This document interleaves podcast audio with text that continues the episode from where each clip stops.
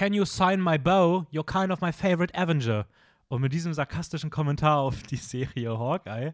Ähm, herzlich willkommen zu einer neuen Folge Filmjoker. Die erste richtige Folge im neuen Jahr, nicht dieser Special-Müll, den ihr bisher aushalten musstet. Ähm, wir sind wieder mit unserem normalen Podcast zurück und ja, mein Name ist Dennis. Mir gegenüber sitzt, wie immer, der wundervolle, na, gar nicht wie immer, aber wie häufig, der, der wundervolle Raphael. Hi. Moin! Na? Na? Mit guter Energie ins neue Jahr Ja, gestartet? ich, ich habe ich hab gerade richtig Energie. Ich habe richtig gute Laune. Ich habe eben eine Nachricht erfahren, dass ich eine Klausur weniger schreiben muss. ja, er Äh, ist durchgefallen. Äh, ja, die, die, die Beatles-Doku, auf die wir später noch zu, zu sprechen kommen, ist ja insane geil. Die habe ich eben zu Ende geschaut.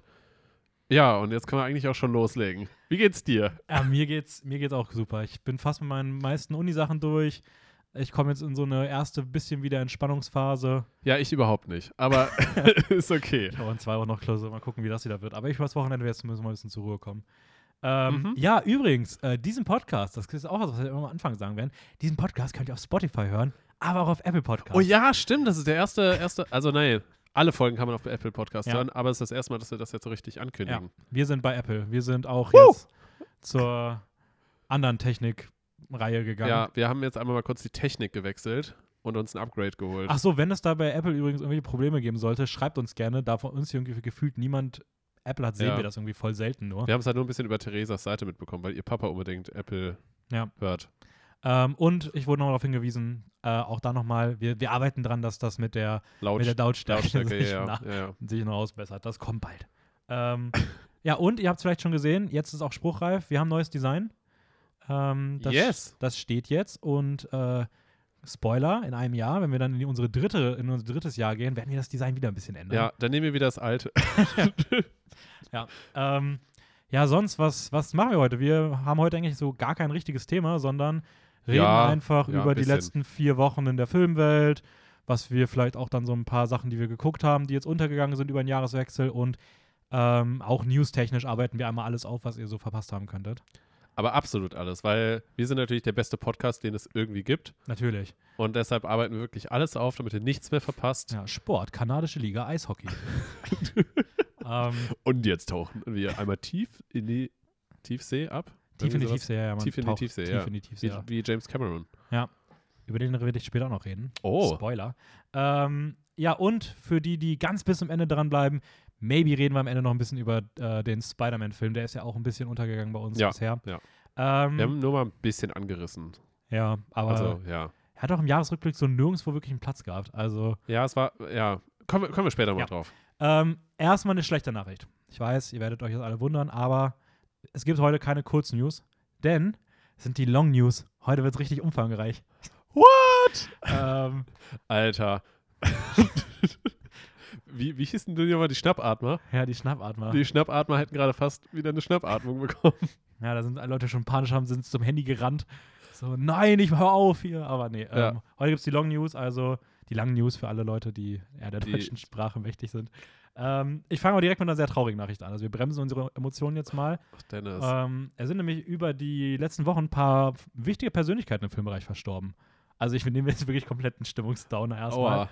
Ähm, erstmal der Regisseur Jean-Marc Vallée, der hat unter anderem äh, Dallas Buyers Club gemacht.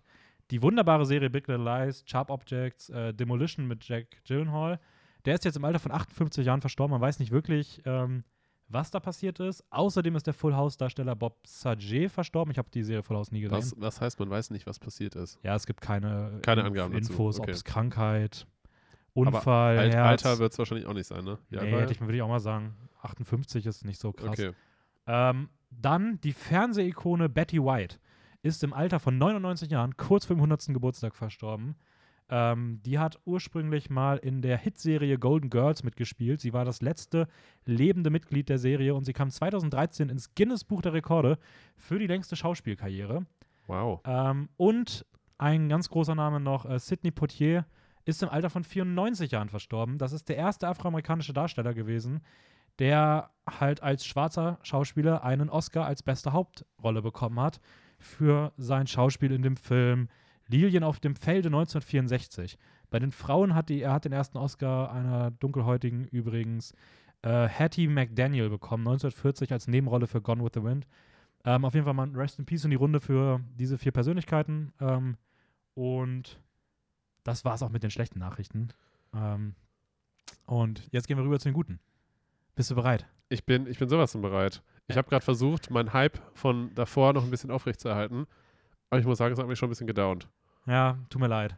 Ist voll okay, wir Aber wir können kommen sofort wieder zurück. Es gab einen Bieterkrieg in Amerika. Ein was? Ein Bieterkrieg. Der Ein neue Brad Bieter. Pitt-Film. Äh, Brad Pitt in der Hauptrolle. Es soll irgendwie was um sich um Formel 1 drehen. Man munkelt auch, dass Lewis Hamilton irgendwie in der Nebenrolle mitspielt. Und ähm, Was heißt denn Bieter? Also im Sinne von hochbieten? ja, also es, ein Film wurde rausgebracht Ja. und wurde vermarktet und die verschiedenen Studios und Streamingdienste sind in einen Bieterkampf getreten, wer die Rechte bekommt. Ist das Ähm, bescheuert? Ist der neue Film, Film von Joseph Kosinski. Der hat auch Only the Brave gemacht. Hier der Feuerwehrfilm. Oha. Ähm, dieser Der, Brad der Pitt- ist echt gut. Ja, Brad Pitt in der Hauptrolle. Rat mal, wer sich durchgesetzt hat. Also Formel 1-Film, äh, Lewis Hamilton spielt mit und der Only the Brave Regisseur ist dabei. Ja. Wir haben, ich sag mal so, es ist ein Streamer, Streamingdienst geworden. Also wer ist alles in, in der Runde? Ja, die großen Namen, die man so kennt. Okay. Also äh, Disney nehmen wir mal raus, weil die hätten es ja dann wahrscheinlich eher als Kinoding, aber wirklich von den reinen Streamern. Prime, Netflix, Apple. Boah. Ich kann mir schon fast vorstellen, dass Apple sich da richtig durchgesetzt hat. Natürlich hat sich da Apple durchgesetzt. Ja. Weil das, das hört sich so an nach, nach Lewis Hamilton, Formel 1, bla, wir brauchen hier irgendwie die große Ikone, das hat Potenzial und bla und sowas alles. Ich kann mir Ja. gut vorstellen, weil ich glaube, Netflix wäre irgendwann ausgestiegen, weil denen das dann zu teuer wird. Mhm. Und, keine Ahnung, Amazon. man holt sich sowas nie. Nee. Die kriegen wir die, die, die Sachen, die dann keiner will. Ja. Ähm, Aber ich glaube, Apple, Apple greift da schon tief in die Tasche, weil sie dann sagen, das ist äh, richtiges Qualitätsprodukt. Ja, hoffen sie wahrscheinlich zumindest, dass Ja. sie damit immer gut, gut landen. Ähm, nächste News. Hast du mal Fallout gespielt? Nee. Kennst du Ich- Fallout? Ich weiß, was Fallout ist, aber ich habe es nie gespielt. das ist ja diese komische, First sehr Person coole, So ein bisschen, bisschen Dystopian Future Vibes. ja, oder so auch mit so das? Atomradioaktivität Ja, und genau, sowas. ne? genau, Irgendwie ja. sowas. Ich habe irgendwann mal einen Teil gespielt, Fallout 3, glaube ich, damals.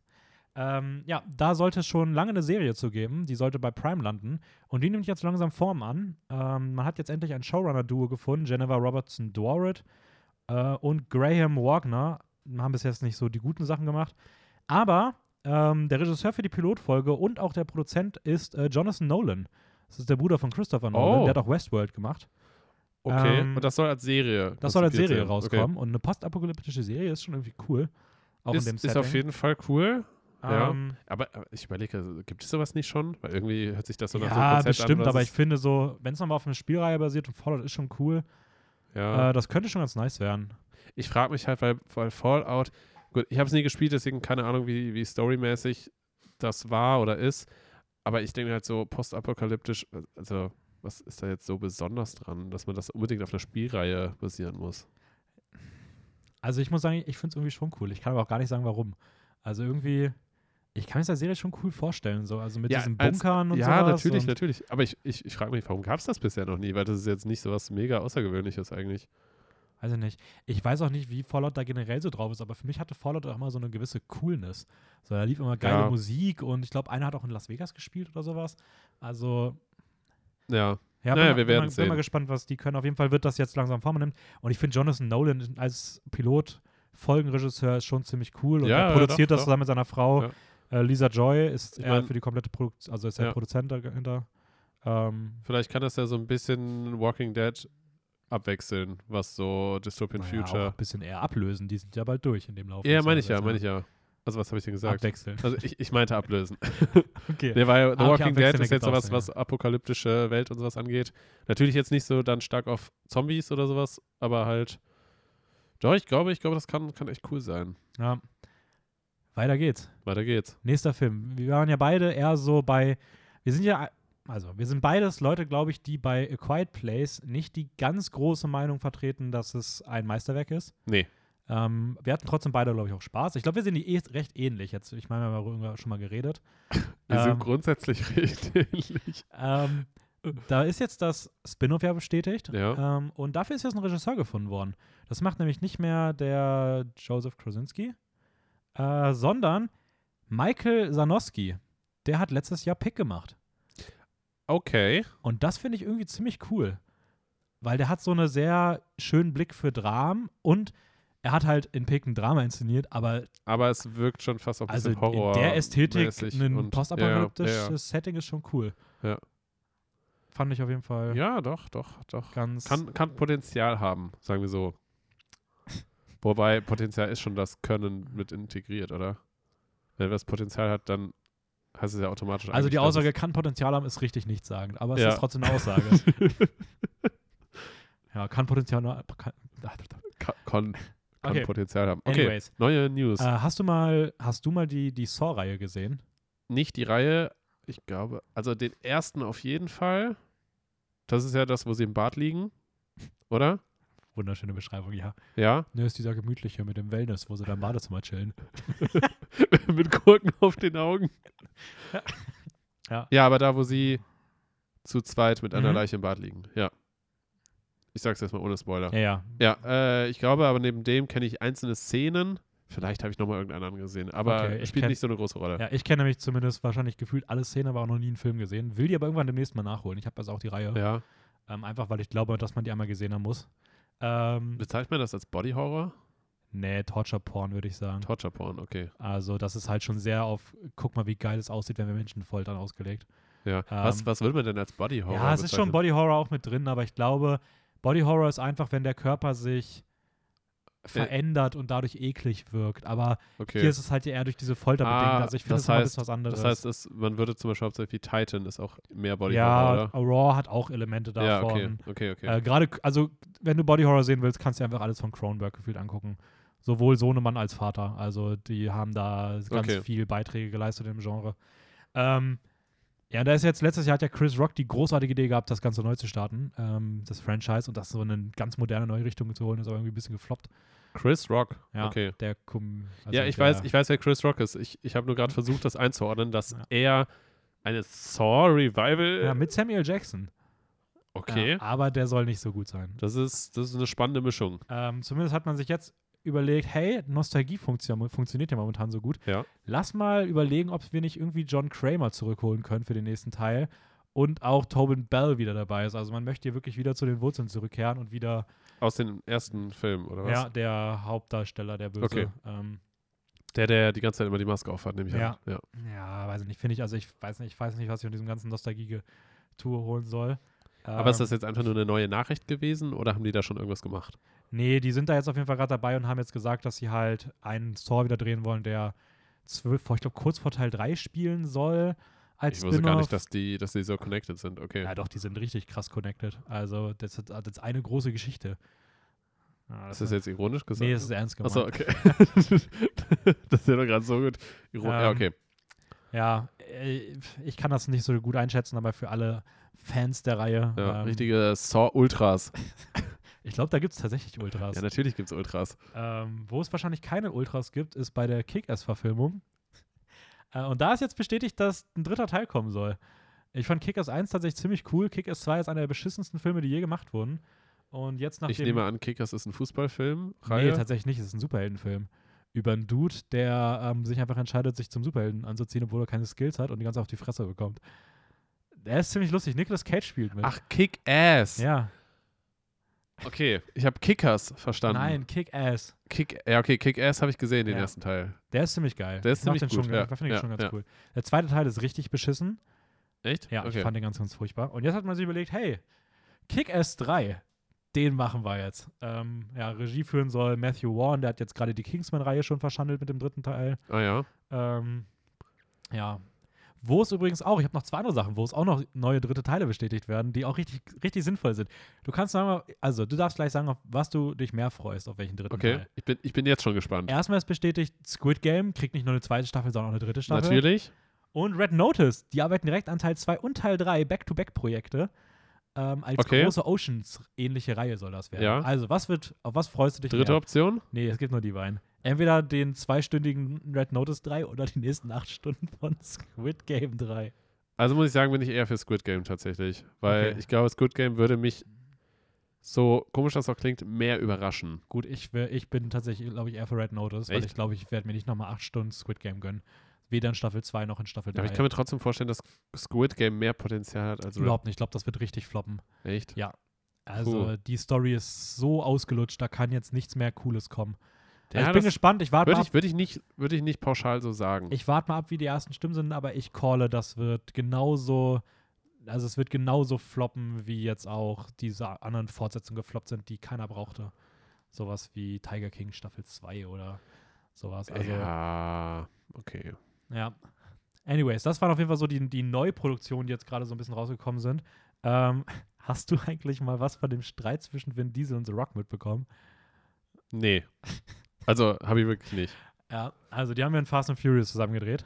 Ja. Und ähm, die haben sich da wohl irgendwann sehr in die Haare bekommen. Deswegen haben die auch keinen Film mehr zusammen gemacht. The Rock war ja auch bei Teil 9 nicht mehr dabei, hat ja sein eigenes Spin-off bekommen mit Hobbs und Shaw und die haben im Fernsehen immer richtig gegeneinander geschossen. So. Ernsthaft? Ja, richtig lustig. Dann, Aber so auf Comedy-Art? nee, nee, schon. Also ernst. schon Rock hat ernst. auch gesagt, er wird zu dieser Reihe nie wieder zurückkommen, äh, wenn diese sein richtiges Arschloch und so weiter, bla bla. Ähm, Aber äh, gibt es da irgendwelche Grundlagen, wer wen abgefuckt hat? ja, ich würde mal behaupten, Vin Diesel hat irgendwas gemacht, aber ich habe Weil The Rock kann ich mir gar nicht vorstellen, dass Nee. der irgendwie absichtlich ich habe mich damit auch nie abfucken so krass nochmal beschäftigt, aber ähm, das ist zumindest so der Stand gewesen. Ja, jetzt ist Okay. natürlich Fast and Furious 9 eher gefloppt. Der kam jetzt nicht so gut an. Es hat sich aber Vin Diesel überlegt, die Reihe geht ja bald zu Ende, Teil 10 und 11 soll noch kommen, dann Ja. soll es vorbei sein. Und es Jetzt ist er wieder als Arschkriecher zu The Rock gekommen. Diesel hat aber auch geschleimt. Wirklich, der hat auch, also der hat wirklich alles aufgefahren. ist das denn? Hat nochmal richtig, also ist wirklich fast auf Knien hingegangen, hat gebettelt. Ähm, The Rock hat allerdings dem Ganzen wirklich eine finale Absage erteilt. Finde ich gut. Hat auch gesagt, ähm, man sieht hieran, wie Vin Diesels Aussagen, ähm, was das für manipulative Statements sind. Der hat nämlich so reingebracht, so Paul Walkers Traum war es immer, dass wir das zusammen machen. Und meine Alter. Kinder bezeichnen dich auch als Onkel Dwayne und komm, gib dir einen Ruck. Also er hat öffentlich richtig so öffentlichen Druck versucht zu erzeugen über Paul Walker und Vin Diesels Ist Kinder. das ekelhaft. Und da hat The Rock einfach nur gesagt, nee. ja, ist auch absolut richtig so. Also, Ja. was ist das denn für eine ekelhafte Art? Vor, allem, vor allem, das ist so, ich frage mich, was Vin Diesel sich da gedacht haben muss bei dieser Aktion. Weil, wenn The Rock in irgendeiner Form versucht, authentisch zu bleiben, und ich habe das Gefühl, der ist gefühlt eine recht authentische Person. ja, au- auch wenn er immer das Gleiche macht und so, Ja, aber er aber ist eine authentische Person. Er Also, dass der Typ irgendwie Arschkriechern sich für irgendwas hingibt, auf gar keinen Fall. nee. Auf gar keinen Fall. Also, da, da, da hat Vin Diesel aber wirklich richtig in die Ideen-Scheiße reingegriffen. Also, Ja, das ist auch, ich weiß nicht, also der Typ ist ganz, ganz sonderbar. Der also macht- ich, ich glaub ich auch, kenne der- ich kenn ihn nicht. ich glaube auch, der macht nichts mehr. Also ich glaube, der hat da seine, sein, sein Franchise noch, an dem hängt er jetzt mit dem letzten Zipfel seines, seines Bizeps. Ist der von dem ersten Film an dabei? ja, der war, glaube ich, nur in Teil 3 nicht dabei, wo niemand gefühlt mitgespielt hat bei Tokyo Drift. Aber das soll einer der besten Filme sein, oder? Absolut nicht. Das soll einer der schlechtesten Filme Ach so, sein. okay, Den mögen ein paar Leute einzeln immer wieder mal. Okay, nee, dann, dann hatte ich das komplett falsch im Kopf. Aber ähm, da haben sie sich wirklich gedacht, lass mal einfach einen Film machen, der nichts mit der Reihe zu tun hat. Aber wir nennen ihn Fast and Furious 3. Aber war das, war das nicht in Tokio? Hast du die gesehen, die Ja. Reihe? War es nicht in Tokyo Drift, der, wo sie über. Die Berge? Also ich habe ihn nicht gesehen, aber Okay. ich, ich habe eine Szene gesehen, mal auf Instagram, die äh, irgendwie, wo es hieß, dass. Oh, das hast du gerade richtig komisch angeschaut. Ja, sorry. Die, wo sie, wo sie irgendwie mit zwei Autos so einmal quer über so, ich glaube, durch Tokio durch driften, durch riesige Menschenmassen durch. Oder hieß irgendwie, dass sie da damals keine Drehgenehmigung für hatten und deswegen einen Fake-Regisseur quasi ans Set gestellt haben, der quasi den Regisseur spielen soll, falls Polizei auftaucht, weil sie keine Drehgenehmigung hatten. Und dann ist Polizei aufgetaucht, logischerweise, weil riesiges Set. Und dann hat dieser Fake-Regisseur anscheinend richtig äh, ne, so getan, als würde der jetzt halt hier rumhampeln und äh, muss halt die ganze Verantwortung übernommen und der muss dann ins Gefängnis. Fuck? Die haben halt wirklich so einen Conman-Regisseur da engagiert, extra dafür. Damit er für die ins Gefängnis gehen Okay, kann. das ist schon, das ist schon ein bisschen crazy so. Also. Ja. Nämlich, aber das ist der Teil. Also Ja, ja, okay, okay, aber Habe ich witzig. noch nie von gehört, aber in der Ja. Story ist ja super lustig. Das ist ziemlich witzig. Und vor, auch allem, ein bisschen traurig eigentlich. vor allem, wenn man sich mal überlegen muss, der Dude, der ist ins Gefängnis gegangen und hat jetzt in seiner Akte stehen, dass er als offizieller Regisseur von Tokyo Drift ins Gefängnis musste, obwohl er nie der Regisseur war. Ja, hat bestimmt noch kein Geld bekommen. Obwohl doch, der wird schon Geld bekommen haben. Ja, doch, der wird dafür eine Menge Ja. Geld bekommen haben. Ja, inter interesting. Ja. Hätten sie bestimmt auch anders drehen können. Okay, naja, next News. ähm, wir kommen rüber zu mal so diesem ganzen Comic-Bereich. Da ist nämlich auch ein bisschen was passiert. So Superheldenkram. mhm. Ähm, Destin Daniel Cretton, das ist ja der Regisseur von Shang-Chi gewesen, Ja. hat jetzt geäußert, dass er sich einen Lebenstraum versucht zu erfüllen und er würde für die Fortsetzung, ist ja bestätigt, dass es, glaube ich, Teil 2 und 3 geben soll, und er würde sich für die Fortsetzung unfassbar gerne Jackie Chan wünschen. Also, maybe sehen wir bei Jackie Chan im MCU. Lol.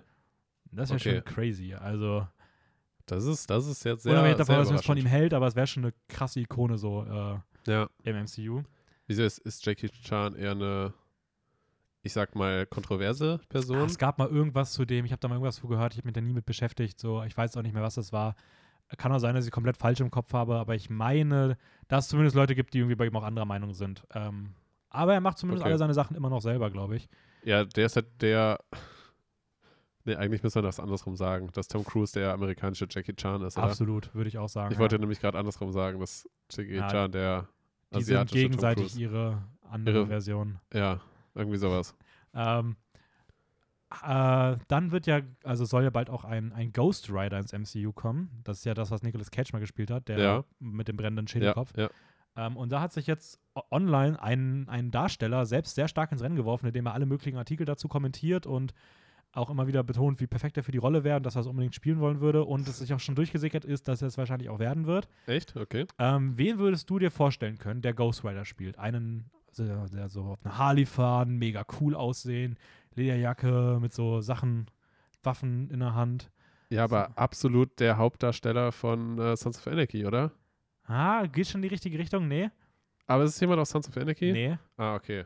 Aber was für, was für prägende Figuren kennt man denn sonst noch so mit einer Harley und die so ein bisschen lotterig vielleicht auch aussehen?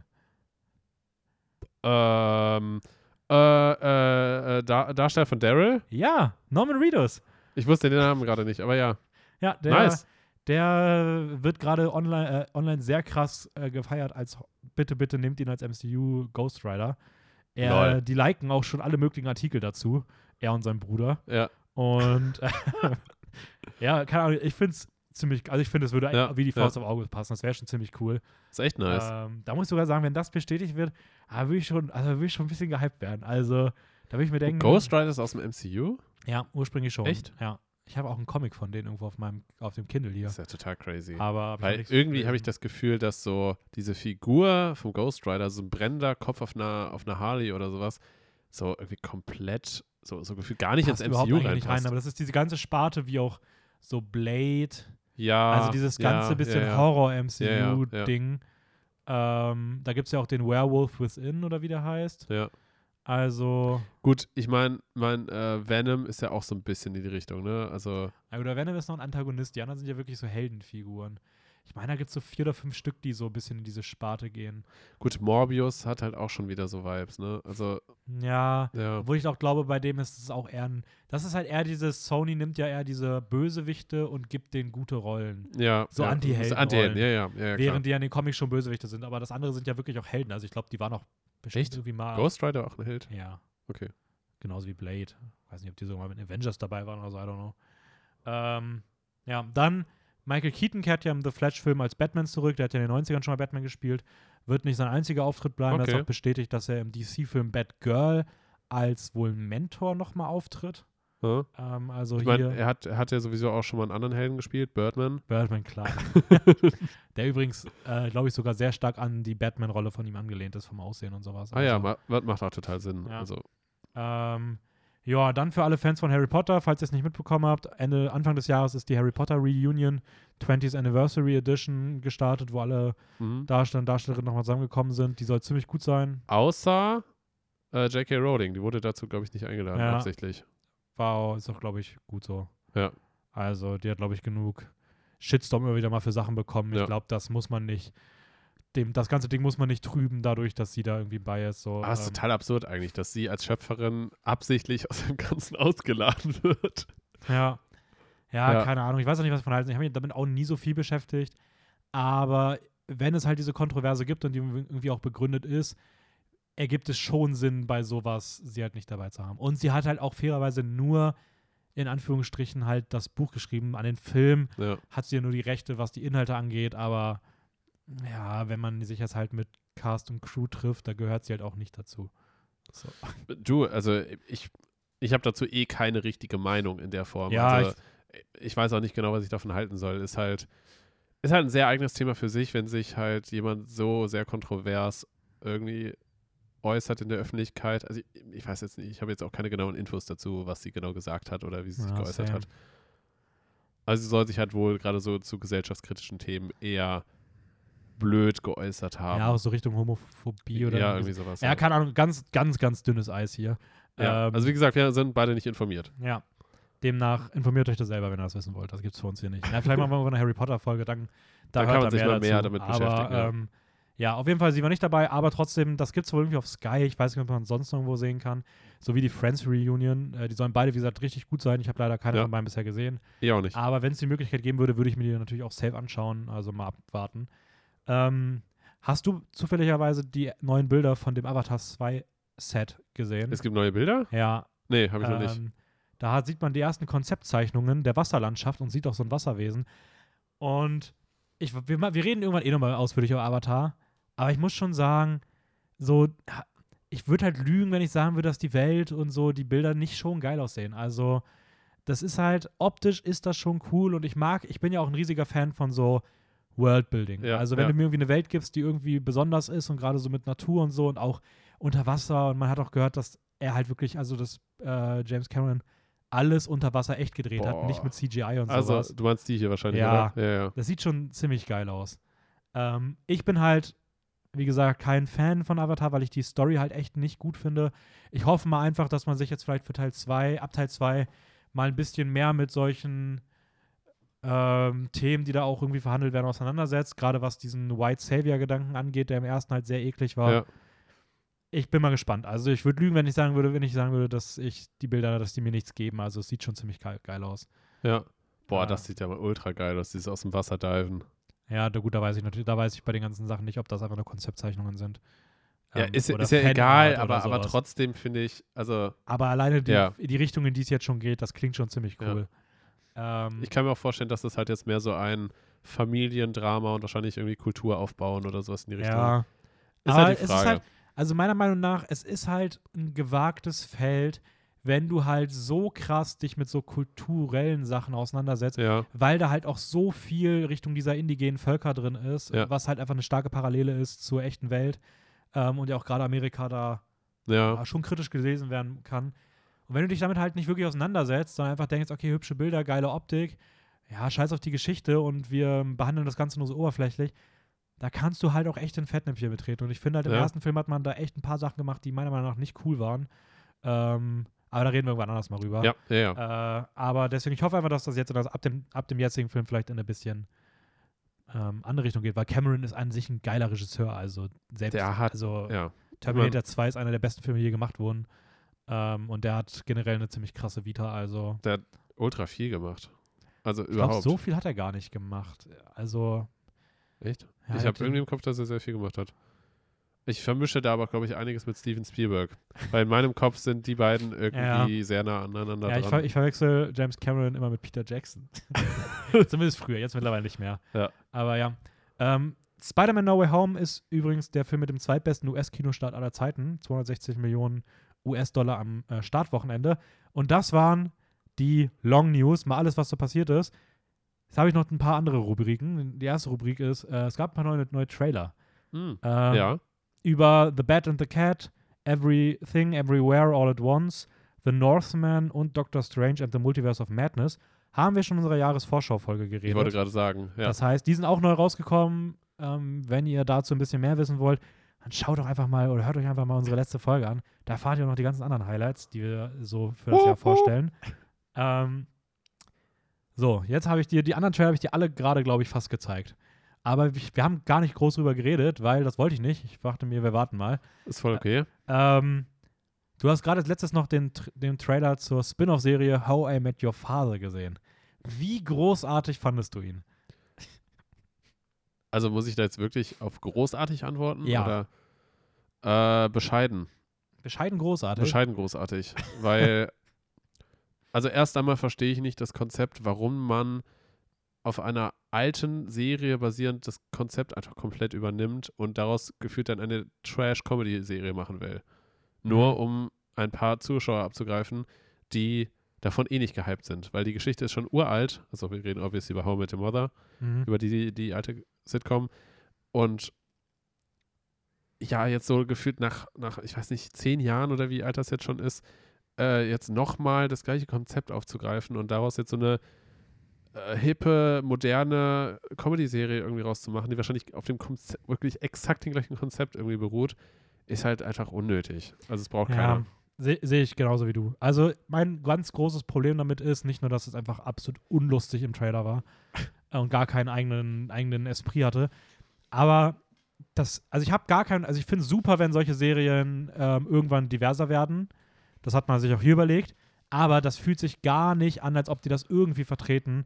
Diese, also dieser Trailer, diese Freundesgruppe, also ich kann, es fühlt sich so, dann, so nach Reißbrett entstanden an. Also es wirkt wirklich so, als ob da so die so Leute sitzen, die sich richtig überlegen, okay, wie können wir diesen, die Serie so besetzen, dass das maximal alles mit Diversität ab- mit abbildend, abbildet. Ja. Aber es fühlt sich so am Reißbrett erstellt an, aber auch nie so wirklich so nach dem Motto so eine Intention dahinter, sondern einfach so, okay, die Hauptfigur, ja, die ist trotzdem eine weiße, blonde Frau. Aber die Freundesgruppe, die anderen, die gucken wir mal, dass wir da alles mit abgreifen. Und keine Ahnung, ich finde, das ist einfach, also, weiß ich nicht, dann hätten sie, also erstmal, das, die Serie ist eh unnötig, aber da hätten sie dann auch irgendwie einen, weiß ich nicht, POC-Lead oder so machen können. Ähm, also die Hauptfigur anders Ja. besetzen können. Dann hätte man das, hätte das mehr ehrliche Wokeness besessen, als ähm, so, wie es hier irgendwie angedeutet wird. Ähm, Moonfall, der neue Roland Emmerich-Film, wo der Mond auf die Erde fliegt und da anscheinend irgendwelche Aliens auch noch mit, mit dazu tun haben. ja. Wie fandst du den Trailer? Also es ist sehr viel passiert. das kann man, glaube ich. Der Trailer ist so all, all over the place, Alter. Das ist Also ich, krass. ich glaube, ich glaube einfach nur als, als äh, Event-Action-CGI-Gewitter macht er bestimmt echt Spaß. Also kann ich mir vorstellen, dass Mhm. er wirklich Spaß macht, einfach nur beim Zuschauen und man denkt so, wow, waren die kreativ. Aber ja, sonst ist es gefühlt wie jeder andere Weltuntergangsfilm, Ja. den dieser Dude gemacht hat. Ich muss aber schon sagen, die ersten beiden Trailer fand ich beide echt Müll. Aber jetzt kam der dritte Trailer und dann setzt in der Mitte auch diese Musik ein und äh, die, es gab ein paar Humorsachen, die nicht gepasst haben, aber grundsätzlich hatte der Film so eine, so eine Trashigkeit, Ja, ja, ja. die irgendwie Bock Fall. gemacht hat. Ich glaube, das wird ein richtig schlechter Film, aber ich habe irgendwie ein bisschen Bock drauf bekommen. Ja, also ich glaube, ich glaube, man kann ihn sich trotzdem richtig gut mit ein paar Freunden zusammen anschauen und einfach abschalten. So, und ihn einfach nur wirken lassen und sich darüber belustigen. So, also ich glaube, ich glaube, es hat trotzdem was, Ja. dass es Spaß machen kann.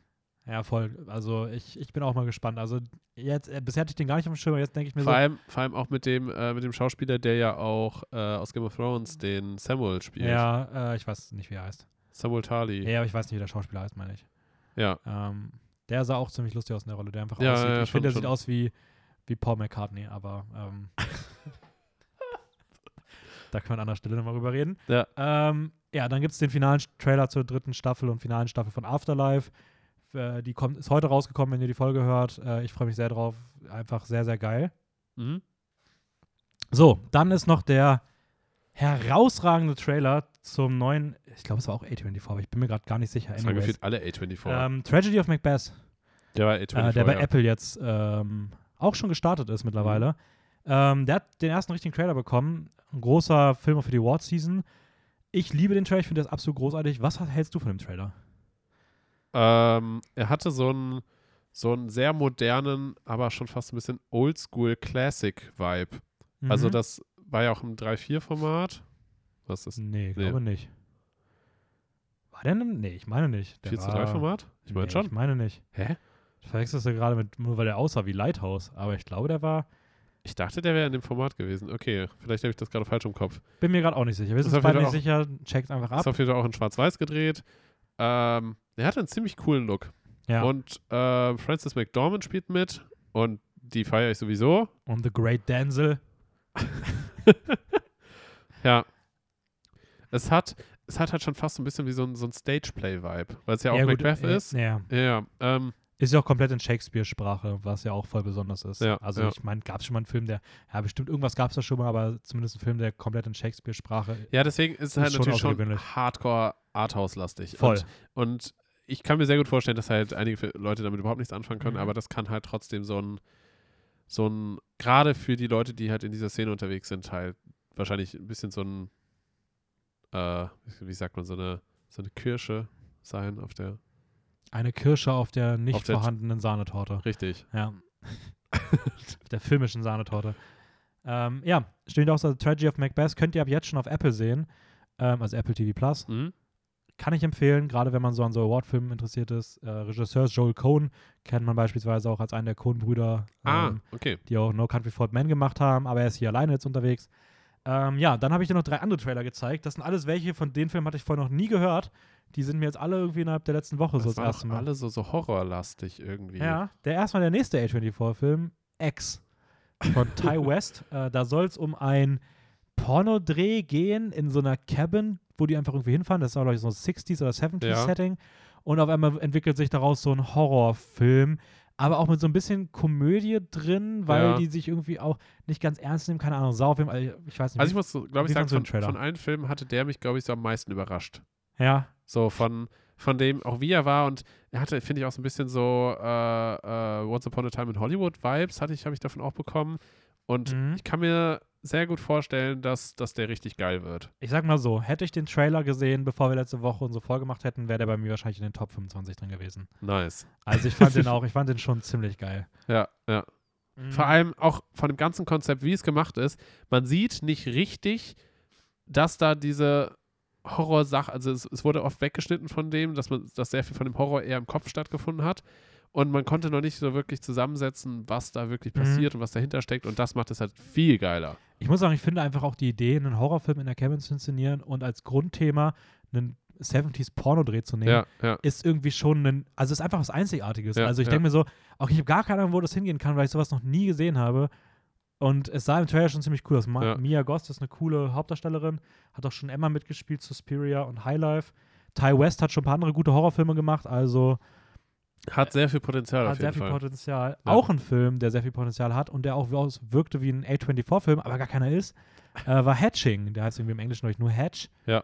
Äh, da geht es um irgendeine Tochter, die dabei zusieht, wie ein Vogel umgebracht wird, dann ein Ei zu sich nach Hause nimmt und irgendein Wesen großzieht. Und es sieht irgendwie am Ende so aus, als würde sie sich selber großziehen oder so in einer Art. Horrormonster-Version. Also es ist so ein bestes Beispiel von Trailer Zeit gefühlt schon viel zu viel, aber irgendwie auch gefühlt gar nichts. So, also Ja, also ich, wenn es halt wirklich eins zu eins darauf hinausläuft, dann ist es eher eine größere Enttäuschung. ja. Wenn es halt nichts Neues zeigt, als das, was im Trailer Ja. gezeigt wird. Aber, I mean, ich bin offen für alles. Ähm, ich weiß nicht, weißt du, wer dahinter steckt? Was das Produ Produktionsstudio ist oder sowas in die Richtung? Nein. Auch Okay. nicht, wer da mitspielt oder von wem das ist. Okay. Äh, es war irgendwie. Das heißt, ach, es war weil der hatte auch nicht viele Klicks, der Hannah Trailer, ne? Wirkte wie eine schwedische Regisseurin, glaube ich. Keine Ahnung, ich habe den irgendwie durch Zufall, also ich habe so eine Seite, wo ich mir mal angucke, was neue Trailer rausgekommen sind. Da habe ich den gesehen. Ich muss sagen, der Trailer sah trotzdem schon ziemlich geil aus. Also Der sah- fand das sah Editing gut und so aus, war schon cool. Ja, auf jeden Fall. Ähm, ja, ich glaube, wenn man gerade so beispielsweise den Film Lamp jetzt mochte von A24, ich finde, die hatten irgendwie einen ähnlichen Vibe. Ja, ja, die, die hatten auf jeden Fall Parallelen, ja. Ähm, und der letzte Trailer, den wir jetzt auch noch gesehen haben, ist der von den Foo Fighters. Die Foo Fighters, man kennt die Band vielleicht, haben sich überlegt, ähm, irgendwie, ich weiß nicht genau, was es ist. Also, die Ja, haben einen Film gemacht, wo sie so einen Horror-Comedy-Film, der heißt Studio 666. Ja. Also Studio 666, Für Teufelszahl Teufel, halt. ja, ja. Ähm, wo sie als Foo Fighters hinfahren, um, ein, um ihr zehntes Album aufzunehmen. Aber irgendwas mit dieser Location nicht stimmt und daraus sich dann so einen, ja auch wieder so eine Horrorkomödie entwickelt, die aber vom, von den Effekten so an Oldschool-Horror ja, ja. erinnert. So, so wirklich richtig alter Oldschool-Trash-Horror, aber, aber so richtig auf witzig irgendwie. Also es ja, hat, hatte schon definitiv auch sowas Eigenes. ich muss sagen, ich fand den ziemlich geil. Also der wäre bei mir vielleicht auch in den Top 5. Also ich muss sagen, die beiden Trailer haben mich richtig, haben mich richtig überrascht. Ich glaube, der Ja. wäre vielleicht knapp rausgeflogen so, Mhm. aber also ich habe schon Bock auf den. Also ich auf jeden Fall auch. Äh, wei weißt du, was die genau für Musik machen? Ist das so ein, so ein Ja, Rock-Metal-mäßig? nee, nee, nee. Ich würde schon eher sagen so, boah, Indie-Rock. Also Okay. ein bisschen softere Version vielleicht von Imagine Dragons. Eine, keine Ahnung, ich bin richtige Musikbanause. Ich will jetzt hier auch niemand auf den Schlips treten, indem ich die Foo Fighters irgendwie diskreditiere oder irgendwie sowas. Aber ich würde Metal, Metal auf gar keinen Fall. Okay. Also nee, weil, weil der Film hatte Rock. nämlich auch so teilweise solche. Aber dann kann es einfach nur sein, dass das so seine, seine Art war, wie er halt quasi als vom Teufel besessen Ja. ein bisschen durchdreht. K Kings of Leon vielleicht irgendwie auch so ein bisschen in diese Richtung. Ja, werden, werden wir sehen, was, was dabei rauskommt. So, und damit kommen wir zum letzten großen Thema der News, nämlich den Preisverleihungen. Da hast du ja auch, glaube ich, Ah ja, ein bisschen äh, recherchiert. ein bisschen. Ähm, es war, gab die Golden Globes. Die Golden Globes sind äh, vergeben worden. Der erste große Indikator Richtung Oscars in den vergangenen Jahren, zumindest immer wieder. Und ähm, was hast du dir, was? die wurden vergeben vor vier Tagen. ja, 9. genau, Sonntag Januar. auf Montag. Ja. Also wirklich recht aktuell alles. Äh, ja, die geben immer TV, also für Fernsehserien und Fernsehshows und für Filme. Also es sind immer so zwei Bereiche. Ja. Ähm, ich bin übrigens auf Platz 1500 gelandet mit meinen Vorhersagen. von wie vielen, weiß man das? 5000, glaube ich. Oh ja, Also, gar nicht so schlecht. also ich glaube, ich hatte 16 richtig von irgendwie knapp über 20 oder 25, aber ich glaube, der Platz 1 hatte 20 von 25. Also, ja, gar nicht so schlecht, bin ganz zufrieden mit mir. Achso, doch gar nicht dann so gut. Also nur 20 von 25 hatte die Person richtig. Ja, weil einfach ein paar Sachen wahrscheinlich waren, Ah, die, super man, random ja, ja, die, einfach, okay. die man nicht wissen konnte dieses Jahr. Ähm, Ja, was man, was man sagen kann, was jetzt halt sehr besonders war, dieses Mal ist, dass sie das erste Mal seit 2008, also jetzt seit 24 Jahren, äh, keine Fernsehübertragung hatten. Und man könnte jetzt also, sagen, ganz kurz. ja, 2008 bis heute sind nicht 24, Bro. Weil dann wärst du noch nicht so alt. ähm, dann wärst du schon ein bisschen älter, gut, ich. ich ruder da mal ganz kurz zurück. ich fange einfach nochmal von vorne Ja. an. Also wie viele Jahre? Äh, also das erste Mal seit 2008, das sind schon ganze 14 Jahre. Ja. Also, stimmt, 24 Jahre, what the fuck. Okay, ja, sind seit 14 Jahren, äh, ähm, ja, seitdem, also ich bin gerade jetzt komplett, ich komplett rausgebracht, hat mich ne? gerade komplett rausgebracht. Einfach, einfach, du bist komplett verzweifelt aufgrund deiner Mathe-Skills. Ja, Ja. das erste Mal, du wirst wahrscheinlich sagen, das erste Mal seit 14 Jahren, dass es nicht live übertragen ja, wurde. dass es, dass, es nicht, dass es nicht im Fernsehen quasi live übertragen wurde. Und jetzt kann man denken, oh ja, lag das vielleicht an Corona oder so? Nee, nee, tat's nicht. Die Golden Globes haben einfach mal wieder ein bisschen in die Scheiße gegriffen. Und ja, weil sie quasi auf, obwohl es aus der Öffentlichkeit so ein bisschen verlangt wurde und dass sie ein bisschen mit dem äh, Geist der Zeit gehen sollen und ähm, ja, einfach ein bisschen diverser werden Mhm. sollen, weil hauptsächlich da eigentlich die äh, HFPA hintersteht, die wofür steht das? Hollywood Foreign Press Association. Genau. Das sind halt die Mitglieder, die auch final dann über die Preise äh, abstimmen und so weiter. Genau. Das heißt, Ähm. es ist quasi ein, eine Zusammenkunft von verschiedenen Journalisten, die ja anscheinend sich recht gut in der, in der Filmwelt auskennen und die vergeben halt diese Golden Globes. Ja. Und äh, die bestehen aber hauptsächlich nur aus weißen Menschen Sogar, ich glaube, sogar größtenteils aus weißen Männern. oder weißen Männern. Weißen amerikanischen Männern. Genau. Und äh, das ist halt einfach logischerweise nicht mehr aktuell, beziehungsweise. Ja, vor allem das große Problem ist ja auch, das sorgt ja dafür, dass auch immer nur, also dass halt auch voll häufig nur so weiß typisch amerikanische Filme immer ausgezeichnet werden. Auch voll häufig nur so weiße DarstellerInnen oder sowas ausgezeichnet wurden. ja. Und das ist halt, ja, Es, es ist ein bisschen schwierig. Vor allem, es sind ja nicht nur weiße Menschen, die journalistische Arbeit betreiben. Also es ist ja, Ja. nicht mehr so, als, als könnte man sagen, ja, okay, vielleicht gibt es ja nicht einfach so viele oder so, die da halt mit reinnehmen könnten, äh, reinkommen könnten. Aber es ist einfach völliger Bullshit. Also den großen Shitstorm, muss man fairerweise sagen, haben sie eigentlich letztes Jahr schon bekommen. Ja. Äh, da ging es richtig zur Sache. Da gab es ja auch äh, öffentliche Statements überall gegen die, auch vollkommen zu Recht. Ähm, sie wollten jetzt dieses Jahr alles besser machen. Ja, haben auch gesagt, dass sie das irgendwie bis August oder sowas machen wollten. Mhm. Ähm, es ist nicht offiziell bestätigt, aber also sie haben es halt so, es wurde so ein bisschen in der Pre Presseding halt auf so, ja, Corona etc. bla bla geschoben. Aber es ist wohl sehr wahrscheinlich, dass, äh, wie bei solchen Events halt üblich, Promis da sein sollten. Und da hat wohl niemand zugesagt. Also niemand wollte da hingehen und da dann einfach niemand da war, haben sie gesagt, jo gut, dann äh, lassen wir es. Deswegen gab es auch nicht im Online-Stream oder sowas, weil einfach niemand hin wollte. Also die Promis haben einfach die Golden Globes verweigert. Ach ey, also so heftig war das. ja, das okay. ist halt nicht bestätigt, weil sich halt niemand wirklich zu Ja, äußert, so, ja. aber davon geht man halt aus, dass das passiert ist und dass das jetzt letzten Endes das Ergebnis war. Ob die sich jetzt fangen und in den nächsten Jahren wieder zurückkehren, I don't know. Ich denke mal trotzdem, dass es als, also, also als also Indikator für die weitere Awards-Season immer noch ein recht wichtiger Preis ist. Ähm, Ja, Ja. gut, aber nur, weil, weil sie bisher die letzten Jahre immer als recht prestigeträchtig galten, heißt das nicht, dass sie an Wert verlieren können. Oder nicht an nein, Wert nein, nein, also verlieren können. ach, den Wert haben die eh verloren. Also das auf jeden Fall. Mir Ja. geht es eher darum, die Gewinner, also wie so. übereinstimmend Ja, Gewinner ja. hier Ja. mit Gewinnern bei den Oscars sind. Das ist ja Ja, gut, das, also- das kann natürlich sein, ja, klar. ähm, Äh, was aber interessant ist, ist halt, dass ursprünglich auch der NBC, also das NBC, also der Broadcaster, der eigentlich Mhm. bisher immer dafür zuständig war, dass die selber gesagt haben, aufgrund von diesem Shitstorm und einfach Mhm. auch, weil, weil die selber nichts geändert haben bei den Golden Globes, dass die selber sogar sich geweigert haben, die Golden Globes zu übertragen. Und das, das finde ich eigentlich schon krass. Ja. Aber wie gesagt, auch richtig so. Ist auch mal Ja. ein Statement, was auch mal ges- gesendet werden muss. Ähm, ich finde eh, dass sich ein paar Awards in den letzten Jahren in eine gute Richtung entwickelt haben, die immer noch bei weitem nicht angekommen sind, da wo sie hin müssen, aber die Golden Globes gehören auf jeden Fall nicht zu.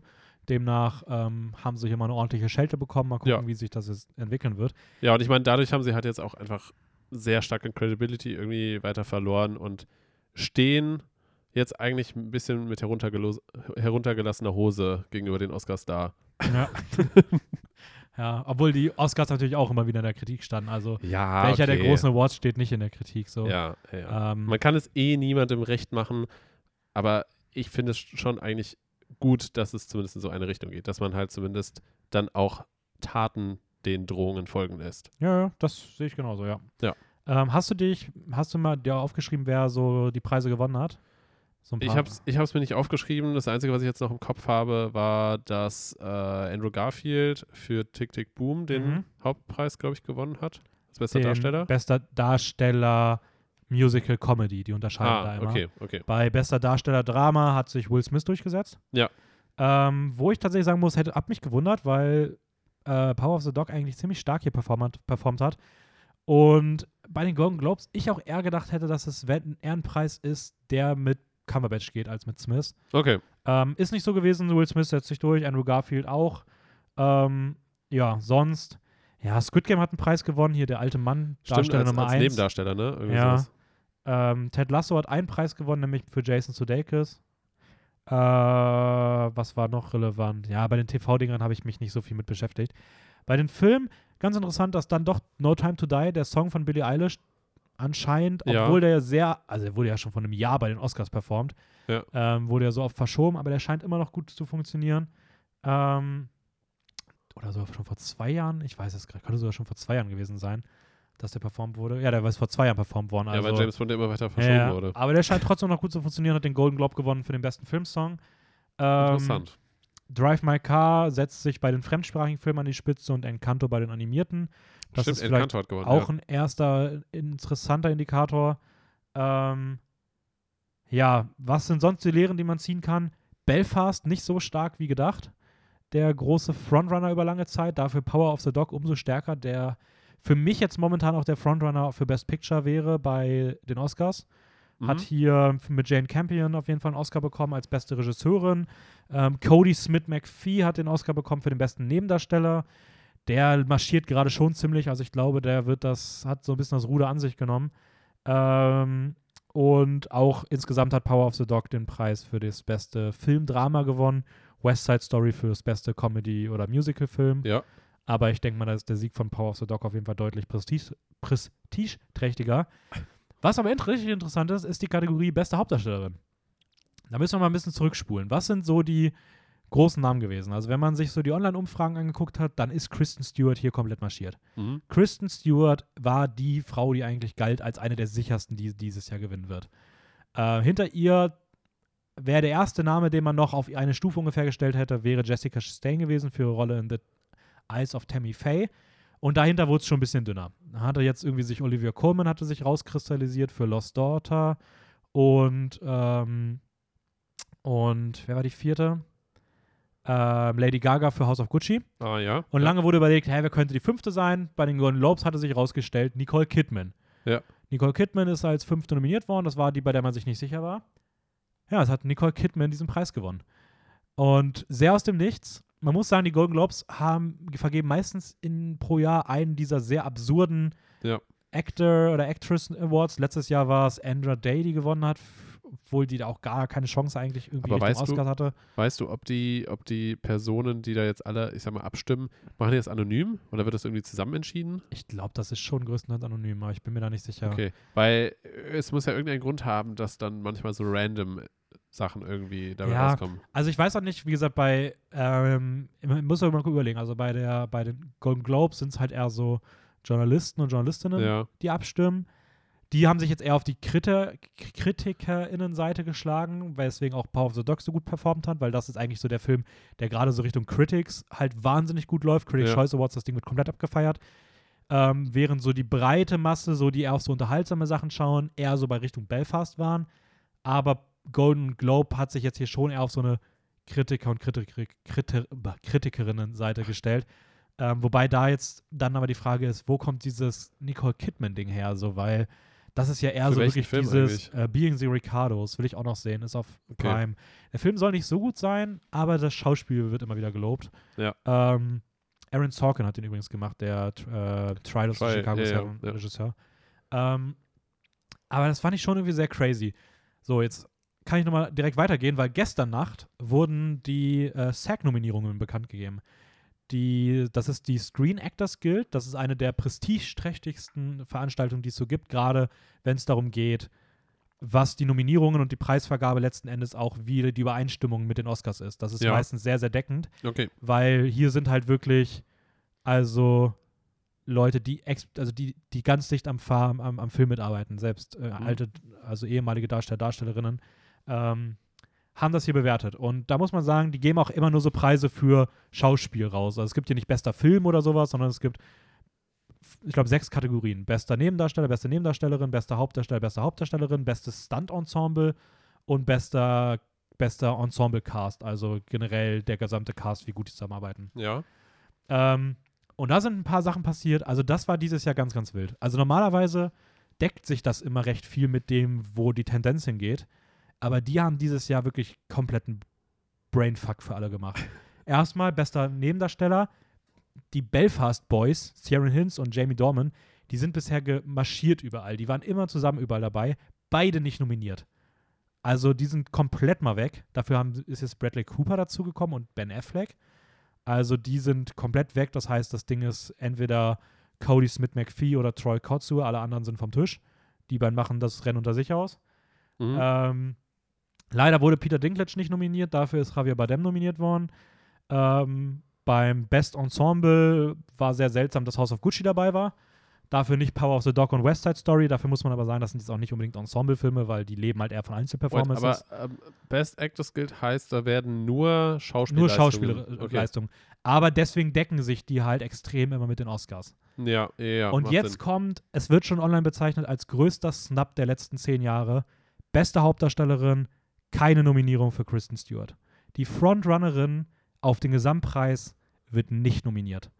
Das ist absolut was? crazy. Da hat niemand mit gerechnet. Das ist der, also ist ein riesiger Schock. Also für Leute, die sich da ein bisschen mehr mit auskennen, das, da hätte niemand drauf gewettet. Ich glaube, die, also die Quote war insane.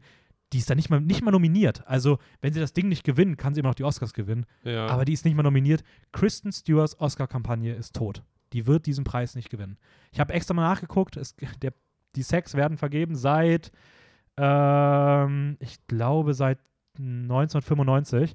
Es hat noch nie Jemand gewonnen, eine Schauspielerin ja. oder ein Schauspieler die für die Hauptrolle den Oscar gewonnen, wenn da keine SAG-Nominierung vergeben wurde. Ja. Das heißt, Kristen Stewarts Oscar-Kampagne ist vorbei. Die Frontrunnerin, die die alle kleinen Preise gewonnen hat, Kritikerliebling, schlechthin, Ja, aber das ist. das war's. Wie, wie viele Leute sind denn in der SEC drin, die das, Keine Ahnung. die das vergeben? Weiß, Weil weiß ich tatsächlich nicht. das kann ja so. Aber es deckt sich wahrscheinlich auch größtenteils dann mit den Leuten, die halt in den entsprechenden Kategorien auch bei den Oscars abstimmen. Ja. Ähm, ja, das Schwierig. ist auf jeden Fall sehr, sehr crazy. Keiner weiß gerade, wer die Frontrunnerin ist. Ob jetzt wirklich Kidman auf einmal die Frontrunnerin Das ist, weil die anderen, seltsam. also es kann irgendwie gefühlt kein anderer sein. Also, ähm, ja, das auf jeden Fall mal so ein bisschen zu dem ganzen Award-Kram. Äh, Ja, war, war ein kurzer Abstecher. ja, ich bin halt ein kleiner Oscar. Kleine Oscar-Hure. ja. ähm, und bin immer leicht zu begeistern für. Ich finde das halt immer interessant, so zu sehen, wie. Weil es ist wie so. Es ist wie so Wetten. Also es ist so, es entwickelt sich auch so. Es gibt halt richtig Quoten online. Bro, du musst, du musst echt aufpassen, dass du nicht bei so einem Game landest wie ins Good Game. Boah, ich hätte vor zwei Jahren so viel Geld gemacht, wenn ich auf die Oscars gewettet hätte, als Parasite gewonnen hat. Tja. Das war richtig bitter. Aber das denkst du, das ist aber ein einmaliges Jahr und einmaliges Aber letztes Jahr war ich auch gut. Also ja, ich dann, hätte, dann kannst du jetzt dieses Jahr wetten, oder? ja, ich hätte halt die letzten Jahre, hätte ich- wäre ich immer mit Plus rausgegangen. Also ich glaube, vor, also vor zwei Jahren hätte ich richtig gut Geld gemacht. Ja. Also das letzte Jahr war ich nicht, war ich auch eigentlich ziemlich gut. Ich glaube, ich hatte drei Sachen letztes Jahr falsch. Ah, weiß ich nicht mehr. Ja. Ähm, anyways, wir können ja jetzt langsam mal ein bisschen zum Recap übergehen. Wir haben ein paar Sachen geschaut. Ja. Ähm, womit wollen wir anfangen? Also ich habe nur einen, einen Film bei mir im Recap und der Rest ist halt Serienkram, bis auf halt Spider-Man. Welchen Film hast du denn? Äh, ich habe den Film Oldboy gesehen. Ja, ich würde sagen, lass mal doch, den, dann machen wir, dann, dann rappen wir mal fix die Filmchen ab. Dann rappen wir jetzt richtig weg. Okay. Also soll ich anfangen? Ähm, Oder- ja, mach du mal. Okay. Ich habe Oldboy gesehen äh, von Park Chan-wook, ein südkoreanischer Regisseur, der 2004 diesen Film gemacht hat. Das ist eine Art Mystery-Thriller, kann man Mhm. so sagen. Also mich, mich hat der Film beim Schauen sehr überrascht, weil, also ich wusste schon im Vorhinein, dass der Film extrem gut sein soll, bisschen Kopfgeficke sein soll. Und er hat mich trotzdem komplett umgehauen, weil also überhaupt dieser, dieser ganze Plot, diese ganze Ausgangslage ist irgendwie gefühlt komplett unerwartbar und Mhm. geht, er geht ganz anders aus, als man das irgendwie denken würde oder wie man da, also da, damit kann man nicht rechnen mit diesem Plot irgendwie habe ich das Gefühl. Also Naja, voll. generell, generell dieser Regisseur, also Park Chan-wook, aber genauso auch Bong Joon-ho, das sind halt diese beiden gefühlten Frontrunner in Südkorea, die halt so abgespacede Filme machen und komplett, ich weiß nicht, was in deren Köpfen vorgeht. Ja. ähm, Schön gesagt. genau, inhaltlich, ein Mann wird gekidnappt und 15 Jahre lang eingesperrt in einem Raum. Er hat quasi keinen sozialen Kontakt, außer dass Menschen, nachdem er mit einem Gas ohnmächtig wird, ihn mal ab und zu ein bisschen pflegen. Mhm. Ähm, dann wird er plötzlich ohne irgendeine Vorwarnung freigelassen, ohne dass er weiß, was genau passiert ist oder auch wie viel Zeit grob vergangen ist. Und ja, dann begibt er sich auf einen Rachefeldzug, der aber in gewisser Art doch sehr anders verläuft, als er sich das selber irgendwie hätte Mhm. denken können. Und man durchlebt diese Reise mit ihm als Zuschauer. Und ja, viel mehr kann man auch dazu gar nicht sagen, weil sonst würde man anfangen zu spoilern. Ja, hat eine ge hat, äh, geile Action. Er hat ziemlich geile Action. Er hat auch sehr abgefuckte Szenen. Boah, die Hammer-Szene, Alter. Hui. Ja, ähm, er hat auf jeden Fall einige leichte Horror-Vibes auch irgendwie. Mhm, ja. So, dass man zumindest weiß, auf was man sich einlassen muss. Aber der Film ist schon extrem gut. Ja, vor allem hat auch ein richtig geiles Finale. Also Ja. das Finale, die ganze Auflösung ist schon, boah, die ist schon, Ja, ja, richtig, die, ist schon richtig die geil. ist schon richtig gut. ja. Und was, was da halt wirklich, was man sagen muss, ist halt, ich finde gerade solche unfassbar kreativen und auch wirklich extrem durchdachten Filme kriegt man sehr selten zu sehen. Und ich finde, wenn man das zu schätzen weiß, dann sollte man sich auf jeden Fall diesen Film anschauen. ja, voll. Also es ist auf jeden Fall einer der fünf großen Filme aus Südkorea. Ich will jetzt nicht die anderen fünf nennen, aber er wäre auf jeden Fall dabei. ähm, und ist einer der besten Filme der Filmgeschichte. Also ähm, Ja. ein sehr außergewöhnlicher Streifen. Ähm, Äh, ich muss halt dazu sagen, mh, das macht den Film jetzt wahrscheinlich im Nachhinein noch viel, viel, viel besser, aber ich hatte richtig große Schwierigkeiten, so zu folgen, was passiert. mhm. Wird, also das, das ist ein Film, den guckt man auch safe noch ein zweites Mal und dann Ja. haut er dich nochmal ganz Weil, weil ich habe ihn jetzt halt, einfach weil ich erstmal verarbeiten musste, was überhaupt alles passiert ist, wusste ich gar nicht richtig, wie ich den einordnen soll und habe ihn, glaube ich, erstmal mit nur viereinhalb von fünf Sternen bewertet. Aber okay. ich war halt wirklich mit der Reaktion, weil ich habe ihn dann mit Raul zusammengeschaut, weil wir den auch für, für einen Podcast ein bisschen nochmal rewatcht haben. Grüße gehen raus an der Stelle. Äh, Grüße. Ähm, genau. Und ich war halt wirklich, als der Film gerade zu Ende war, habe ich halt wirklich rübergeschaut und war so, fuck, ich muss den Film nochmal sehen. also ich war halt wirklich so in dem Moment so, Ja. scheiße, weil während man den Film schaut, versucht man erst zusammenzusetzen, was alles passiert und wie die ganzen Sachen zusammenhängen. Und weil es halt, halt nach und nach so ein bisschen erklärt wird, Mhm. wie, was, wie das wirklich logisch zusammenhängt. Aber dann denkt man sich so, fuck, irgendwie so in die Richtung, man muss das nochmal sehen, um das erst so richtig zu verstehen und wertzuschätzen, was, wie viel, wie viel Detailliebe auch irgendwie da drin steckt. Ja, voll. Ja, Ja. Definitiv, definitiv. Also es ist, der ist einfach auch so genial geschrieben. Also das Ja, Drehbuch ja, ist bei dem Film wirklich krass gut so. Und das merkt man halt dann genau in diesen Details. Also. Ähm, ja super Film. Ähm, ich gehe mal weiter. Ich Ja. habe hab drei Filme gesehen. Ich sage dazu aber fast gar nichts. Also der erste Film, den ich gesehen habe, ich habe zum fünften Mal mittlerweile, glaube ich, Raw gesehen und ich wollte einfach nochmal betonen, dass ich diesen Film liebe. Also Ja. ich habe über den schon oft genug geredet. Ich sage hier auch wirklich jetzt nicht, um was es geht.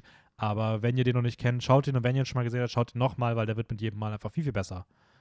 Okay. Ich wollte gerade ein Stichwort raushauen, weil du meintest, egal, nein, mache ich jetzt nicht. Okay. Danke für den, weil der Raphael hat gerade ganz komisch den Finger gehoben. Ähm, Würde ich aufzeigen, will was sagen in der Klasse. ja, dann Lehrer habe, Dennis, bitte nehme mich dran. dann habe ich äh, The Hunt gesehen, ein Film, der auf Prime rausgekommen ist, vom letzten Jahr. Den wollte ich da eigentlich schon sehen, habe ich verpasst. Aber nicht mit Mats, Mats Mikkelsen? Nein, definitiv nicht, sondern so ein trashing Horrorfilm. äh, da wachen zwölf Menschen, wachen auf einer Lichtung auf. Wissen nicht, wo sie sind, warum sie da sind, wie sie hingekommen sind und was jetzt überhaupt passiert.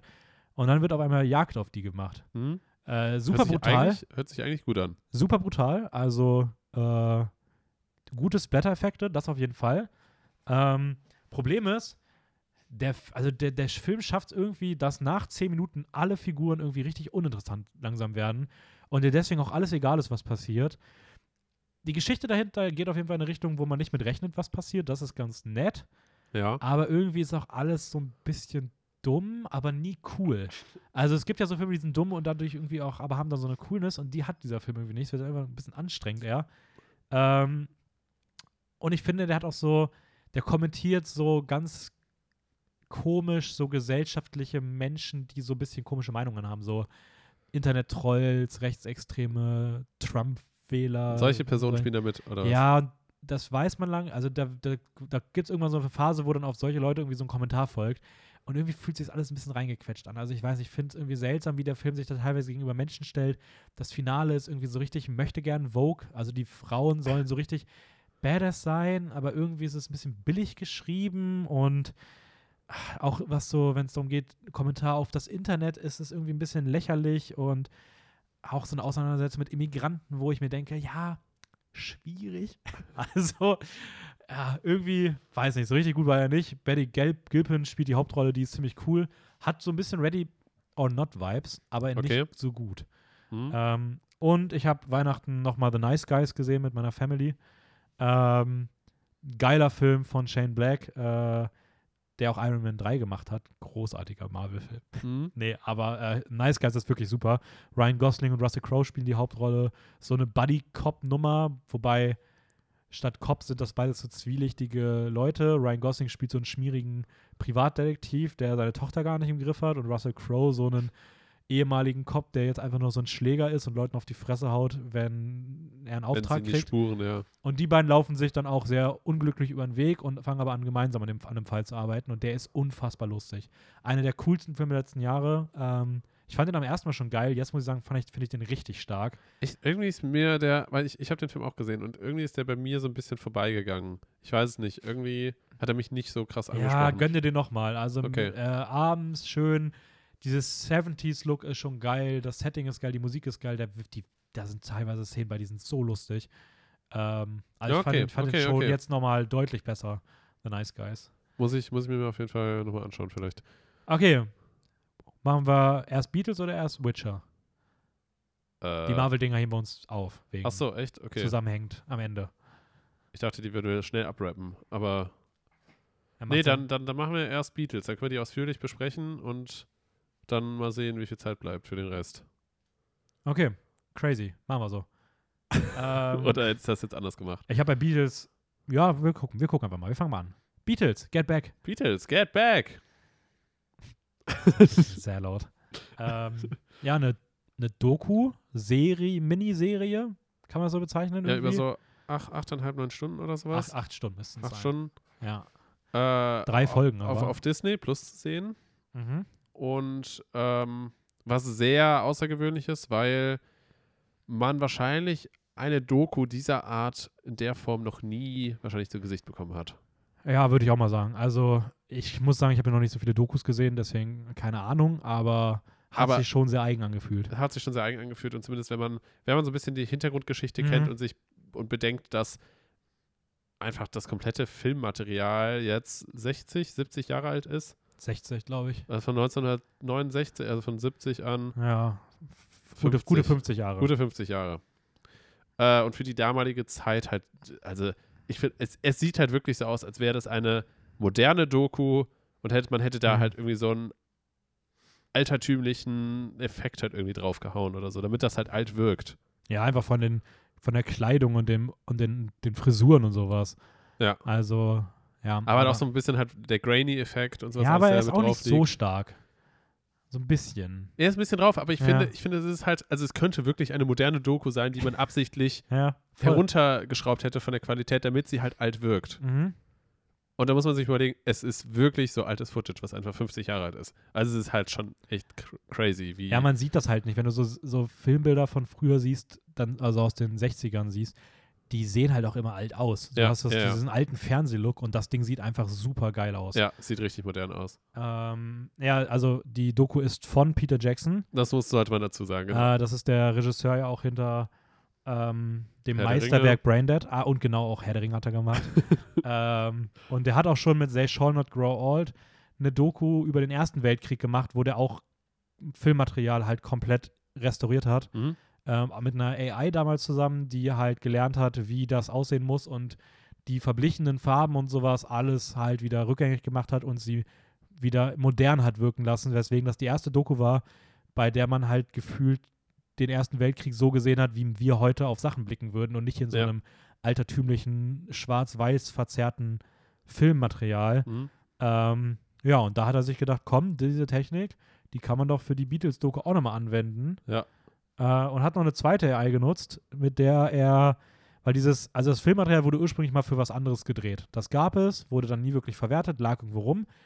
Das hat man damals aber mit einer Technik aufgenommen, bei der alle Stimmen, Sounds etc. auf einer Tonspur gespeichert wurden und damit konnte Peter Jackson nichts anfangen.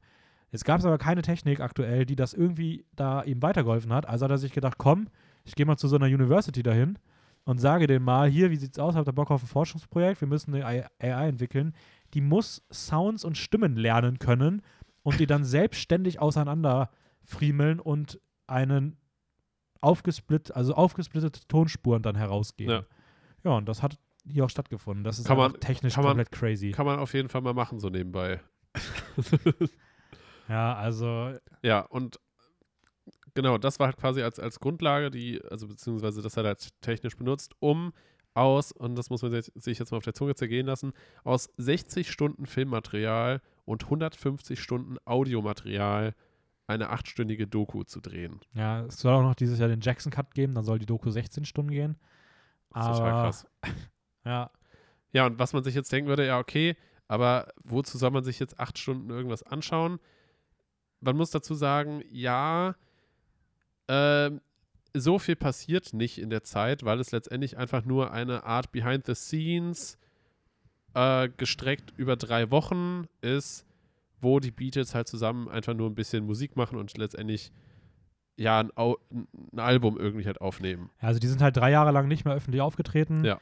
Ähm, es ist die Zeit in den letzten Zügen der Beatles auch so ein bisschen und sie haben sich jetzt versammelt, weil sie ein Album produzieren wollen. Und am Ende soll ein öffentlicher Auftritt wieder folgen, bei Ja. dem sie die Songs live performen und dann auch live aufnehmen wollen. Das ist zumindest soweit erstmal Ja. der Plan am Anfang.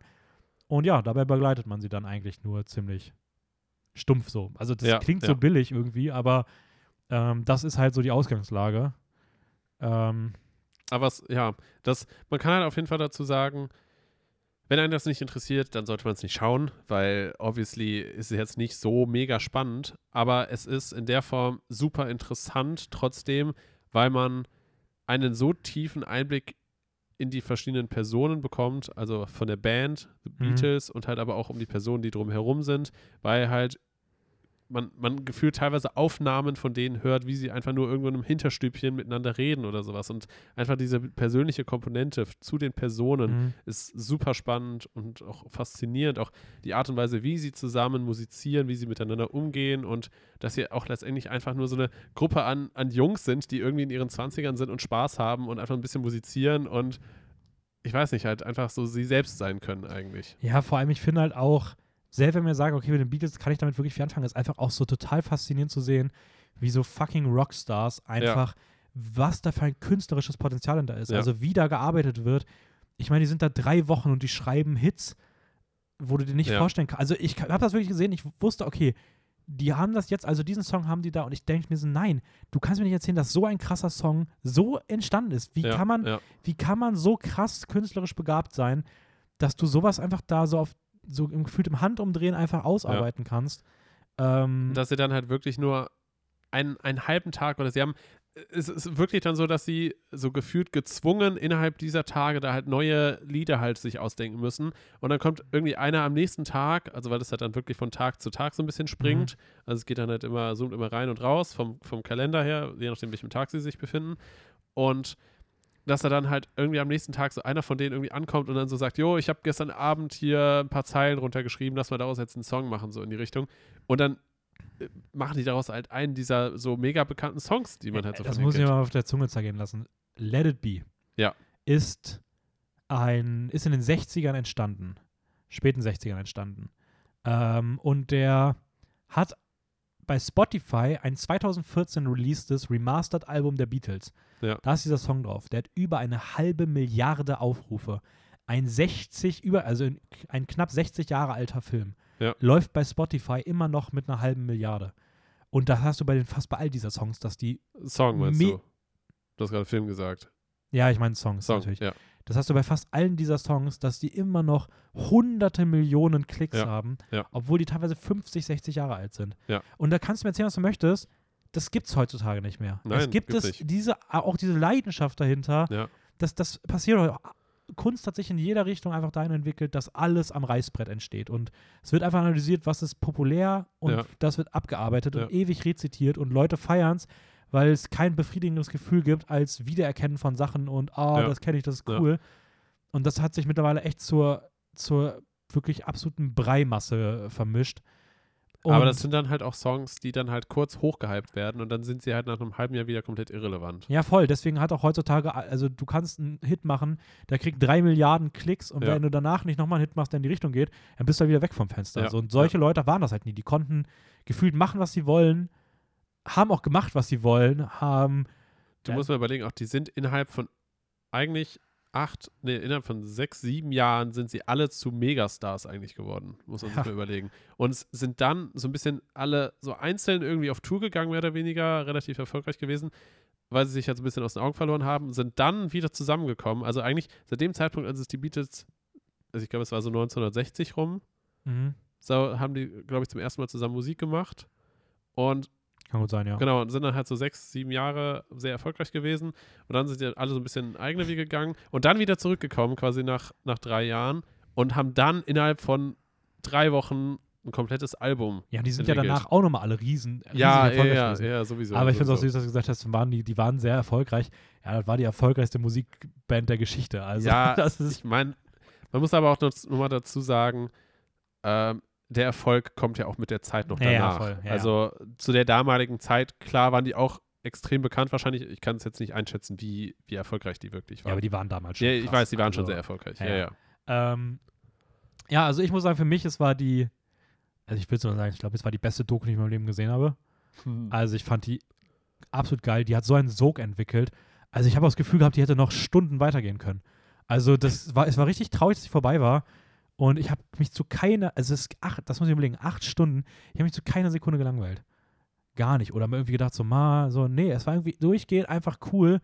Es einfach so eine geile Stimmung war. Also ich weiß nicht, Peter Jackson hat da irgendwie voll die Hand für. Ähm, Ja, sehe ich, seh, seh ich genauso. Äh, ich muss schon sagen, dass ich ein bisschen, also gerade mit dem Gedanken, dass ich halt wusste, worauf es zusteuert, gerade weil, weil du mir es auch ein bisschen angeteasert hast, dass die letzte Stunde richtig krass ist und deswegen wollte ich eigentlich, dass es möglichst schnell zur letzten Stunde kommt. Und ich hatte Angst, wenn ich nicht die letzte Stunde hype, dass Ja, du ich nicht denkst, weiß, nochmal hochgeht und denkst, ja, dann lasse ich es jetzt nach einer Ja. Folge. Nee, aber deswegen hatte ich gerade so gegen Ende der zweiten Folge und gerade auch so ein bisschen gegen Mitte der dritten Folge so ein bisschen Durchhänger. Mhm. Weil ich halt irgendwie dann dachte so, oh ja, irgendwie so viel passiert jetzt gerade nicht mehr. Und ich wollte halt eigentlich, dass es halt Mhm. zum Ende kommt. Ja, Aber die letzte Stunde war auch krass, oder? die war extrem gut. also, da, Ja. es, es lohnt sich auf jeden Fall, sie zu Ende zu schauen, beziehungsweise, ja, ich will jetzt nicht sagen, dass man vorspulen kann. Das ist nämlich Nein, das, nein, nein, nein. Also, aber guckt, man sollte es zu Ende gucken einfach. Ja. Das wird belohnt. Ja, auf jeden Fall. Aber Weil es baut ja auch darauf auf. ja, So. ich will zur letzten Stunde jetzt gar nicht zu viel sagen, aber eine Sache hat mir es wieder mal bestätigt. Also ich liebe die letzte Stunde, ich finde sie großartig. Ja. Ich finde es geil, wie sie so ein bisschen Zero Fucks auf Autoritäten geben. Aber die hat mir auch gezeigt, Menschen sind schon richtig, richtige Scheißlebewesen. Also wieder, aber unabhängig jetzt davon, also ich meine wirklich so einfach random Personen, dass da irgendwie so ein Problem aus Sachen gemacht wird und wie spießig manche Menschen sind, ist einfach so widerlich. Es gab einige Kommentare dann auf der ja, Straße. das ne? ist einfach so anstrengend und ich denke mir einfach so, boah, ihr spießigen, also wirklich, wenn das, wäre das nicht in England, hätte ich gesagt, so ihr Kartoffeln, Alter, wirklich. Wie kann man denn so, oh, mi, mi, mi, hier, ich bin jetzt zu fett in meiner. So, Aber man muss, man muss auch mal ganz ehrlich sagen, also ich kann es schon aus einer gewissen Art und ja, Weise das, ist verstehen. ja, das wird da ja nicht jeden Tag der Fall sein. Die leben da. Ja, das wird jetzt das natürlich nicht. erste Mal so sein und dann direkt auf die Straße zu gehen und sich aufzuregen wegen einem Tag. Also natürlich, wenn man jetzt sagt, ja, aber Geschäfte, bla bla, ja, okay, aber da haben wir uns ja hinentwickelt. Wir haben uns wohin entwickelt, wo man sowas nicht mal mehr genießen kann, Ja. sondern das nur noch mit so oh, wirtschaftlich bla hier äh, zum Kotzen, wirklich. Also solche, alle Menschen, die das da waren, alle eklig. Ja, okay, aber man muss halt auch, also fairerweise muss man trotzdem dazu sagen, es gibt ja auch Leute, die es sich nicht ausgesucht haben, dass das jetzt da oben stattfindet. Und es haben auch Leute im Privatleben, dafür gibt es ja auch Regeln in irgendeiner Ja, Form. voll, aber Aber trotzdem. Also ich will auch überhaupt nicht, ich will einfach nur sagen, es ist schon berechtigt, dass es eine, nee, ich nicht so. dass es eine Gegenmeinung dazu gibt. nee. Aber ich, ich hätte das auch tot gefeiert, wenn das irgendwie Ja, aber ich, passiert. ich, Und ich, ich toleriere auch keine Nebenmeinung. Da keine, gibt es keine Gegenmeinung zu. gleichzeitig mich, möchte ich aber auch dazu sagen, so etwas wäre heutzutage nie mehr, niemals im Leben möglich. Niemals, Alter. Niemals. Ich glaube, wenn das, wenn das heutzutage irgendwie stattfinden würde, also ich kann mir das gar nicht vorstellen, was dann Da passieren muss man würde. fairerweise sagen, das würde auch, wer, welcher Künstler, welche Künstler würde das heutzutage noch machen? Ja. Also das ist ja, das ist ja, dafür müsstest du ja Musik oder sowas mögen. Vor allem dafür müsstest du live gut performen können, das ist Ja. eine Sache. Und die Balls haben, das auch wirklich zu machen. Ja, dann stellen sie sich da hin, machen einfach, drücken einfach Play. ja, anyways. Ähm, ich glaube, ich glaube, äh, ganz kurz, äh, für mich der letzte Kommentar, den ich dazu noch zu sagen habe, also ich, wie gesagt, ich finde es großartig, schaut es euch unbedingt an. Ja. Ähm, also mein letzter Kommentar ist, an der Stelle, George Harrison, wirklich nicht der beste Beatle. also, also, auch die Songs, die von ihm kommen, Ja. da muss ich sagen, da habe ich auch wirklich noch keinen von gehört und die werde ich mir auch nicht nochmal anhören. Also, das ist so richtig die Person, die, Die so hast du als- zu früh in die Gruppe mitgenommen und jetzt willst du nicht rauswerfen und dann sagst du, so, es gibt so, es ist wirklich manchmal auch eine schlechte Entscheidung, wenn du sagst, jeder darf einen Song einbringen. Weil der ist echt nicht so der Beste. Aber hey, Ja. Aber ich glaube, er war auch der jüngste von allen. kann, kann gut sein. Ich meine, er war, als sie die Band gegründet haben, waren, ich glaube, John und äh, Paul waren, glaube ich, 15, 16 oder sowas, oder 16, Mhm. 17 und George war, glaube ich, 13 zu dem Zeitpunkt. Also war er ist ein der, paar Jahre war jünger. auch der einzige, von dem ich vorhin noch nie gehört hatte. Alle anderen drei Namen haben mir was gesagt. Ähm, selbst Billy Preston, aber George Harrison noch nie. Als da George stand, dachte ich, boah, George Michael. Ja. Ja, ja, gut. Ich meine, man braucht halt noch einen zweiten Gitarristen im Hintergrund. ja, Ah. ja. Ja. naja. Aber, Aber, man, aber man merkt auf jeden Fall auch, dass es da halt gewisse kreative Verschiedenheiten gab und auch unterschiedliche Interessen und sowas alles. Also, Mhm. und das kommt eigentlich auch sehr gut zustande äh, in, in der Serie. Ups, zur Geltung. zur Geltung, nicht Mhm. zustande. Kommt zur Geltung, dass man halt schon merkt, okay, man weiß, warum da gewisse, ja, Differenzen einfach auch entstanden sind, warum die Band sich mehr oder weniger deshalb auch Ja, aufgelöst voll. hat. Also ich finde, das wird auch, also man, die treffen da einfach ein sehr schönes Mittelmaß, Ja, um den Fokus nicht zu verlieren, aber trotzdem, ja, es ist, es ist ja auch nicht gestellt oder so. Also es ist ja wirklich was Ja, gewesen, was ja. zu der Zeit da war und das kommt einfach super rüber. Anyways, gehen wir mal rüber zur zweiten Staffel Witcher. Okay, können wir gerne machen. Ähm, haben wir auch beide gesehen. Du warst da deutlich eher schon mit durch als ich. Ja, ich habe die, glaube ich, vor den, vor Weihnachten Vor Weihnachten gesehen. hattest ja. du die schon durch. Ja. Ja. ja, du warst richtig crazy schnell. Ähm, ja, ich fand die erste Staffel damals erst ganz cool, nachdem sie fertig war, und dann ist die bei mir aber immer weiter gesunken. Ähm, hatte mit der Chronologie Probleme, fand, dass aus der Welt nicht genug gemacht wurde. Und jetzt bin ich in die Staffel 2 gegangen und habe online schon gesehen, dass die Reviews eigentlich ziemlich gut sind. Habe mich auch drauf gefreut. Das ist so meine Vorgeschichte mal. Wie war das denn bei dir so? also, boah, ja, äh, wie, wie fängt man jetzt am ersten an? Also, die, grundsätzlich bin ich ein großer Witcher-Fan. Ich habe Mhm. die ersten beiden Spiele auf jeden Fall komplett durchgespielt. Äh, das dritte Spiel habe ich angefangen zu spielen. Ah, krass, ich habe sogar nur das dritte gespielt, aber auch nicht, nicht durch. Ich Okay, habe noch nie ein Spiel durchgespielt, fast von diesen Rollendingern. ja, dafür sind halt die meisten auch leider einfach viel zu groß. Und ich, Ja. bin, ich bin nämlich auch eher jemand, der super viele Sidequests macht und sich halt da irgendwie so verliert und einfach die ganze Welt irgendwie so ein bisschen Ja, erkunden will und deswegen sich so ein bisschen verliert und dann merke ich irgendwann, ja, fuck, scheiße, äh, Ich, irgendwie irgendwie sage ich viel zu viele Schimpfworte Ja, gerade. du bist heute ganz schön Das aggressiv. richtig, das ist Ja. gar nicht so Das gemeint. wird ja hier gar nicht mehr, das leid. wird, ja- kriegen wir gar kein Geld mehr für den Podcast. Ja. äh, ja, vor allem müssen wir uns dann wahrscheinlich bei Apple als explicit an, Ja, an gut, dass wir schon freigeschaltet sind, ey. ähm, ja, äh, dritt, ja, genau. Ich verliebe mich in Rollenspielen immer so ein bisschen und ja, dann irgendwann merke ich, hm, ich bräuchte doch irgendwie mehr Zeit, aber dann verliert man doch so ein bisschen das Interesse und dann verliert sich das alles wieder ein bisschen. Mhm, kenn ich Und- von mir. Deshalb habe ich den dritten halt nicht so zu Ende gespielt. Ich habe die Bücher auch leider nicht gelesen. Deswegen ist es schwierig, jetzt so eine Grundlage dafür zu sehen, weil ich glaube, die, die Staffel bezieht sich hauptsächlich auf die Ereignisse, die in dem dritten Spiel stattfinden. Jein. Ich glaube, sie werden eher vorbereitet. Ich glaube, das war das dritte Spiel, heißt auch Witcher 3 Wild Hunt. Und ich glaube, das ist jetzt so ein bisschen die Vorbereitung zu dem, was da kommt. Okay. Aber es basiert wohl irgendwie auch größtenteils auf dem zweiten und dritten Buch. Beziehungsweise Ja, kann, genau dem kann auch zweiten. sein. Aber ich habe die Bücher auch nicht gelesen. Muss Ja, aber ich sagen. deswegen, von, deswegen vom Wissensstand her bin ich nämlich relativ neu quasi Mhm. in die Staffel reingegangen. Ich kannte die Person. Aber die, mochtest du die, wie fandest du denn die erste? Die erste Staffel hat mir eigentlich ganz gut gefallen, aber mir war es dann auch nicht. Mich hat es trotzdem ein bisschen gestört, weil ich nicht so ein Fan davon war, dass man sich dann doch zu sehr gefühlt so an diesem Spiele, Quest-mäßig Mhm. orientiert halt, dass jede Folge so ein bisschen für sich steht und nur so eine übergeordnete Story so ein bisschen halt so Mhm. langsam hin und her plätschert. Und ich mag es halt einfach viel lieber, wenn es so ein Game of Thrones Level hat, wo gefühlt alles passieren kann, eine neue Welt aufgemacht wird und ähm, eine übergeordnete Geschichte natürlich stattfindet, aber da drinnen sich halt irgendwie alles so ein bisschen entlang schlängelt und alles mehr oder weniger direkt zusammenhängt. Mhm. Also ich mag es halt lieber, als wenn es so wie so eine ein bisschen so eine Anthologie-Serie sich anfühlt. Ja, voll. Und deswegen war ich halt von der ersten Staffel so, ja, war ganz nett. Ich bin mal gespannt, wo es hingeht. Wenn sie jetzt, gerade weil Ende Staffel 1 sich ja auch dann mit Siri mehr beschäftigt hat, sage ich mal, dass sie halt endlich aufeinandertreffen. Also Mhm. kann man jetzt so sagen, oder das ist zu viel Ja, Spoiler wir reden über die zweite Staffel, Ja. also obviously kann man über die ersten Ja. Ereignisse der ersten reden. Genau. Und äh, von daher war ich eigentlich schon ganz, ganz gehypt, was, was die zweite Staffel anging. Und ich muss sagen, ja, war auch ganz nett, aber leider nicht, nicht der Release, den man sich so ein bisschen erhofft hat. Nee, würde ich ziemlich, also würde ich dir ziemlich zustimmen. Also ich fand eigentlich, eigentlich fand ich jede Folge für sich genommen ganz gut. So, aber wirklich so dieses nicht gut, sondern wirklich, ja, ganz gut. So, Ja, ja, ganz ja. gut immer so. Aber so im übergeordneten und großen Ganzen Ist nicht viel passiert. ist irgendwie irgendwie. nichts passiert. Also Ja. ich habe das Gefühl, ich habe eine achtstündige Filler-Folge geguckt zu irgendwas. weil einfach am Ende stehen noch gefühlt alle Figuren fast dort, wo sie angefangen haben. Es gibt so ein bisschen Entwicklung, aber diese bisschen Entwicklung, das Ergebnis von Ja. acht Stunden, Ja, never. Also, ja.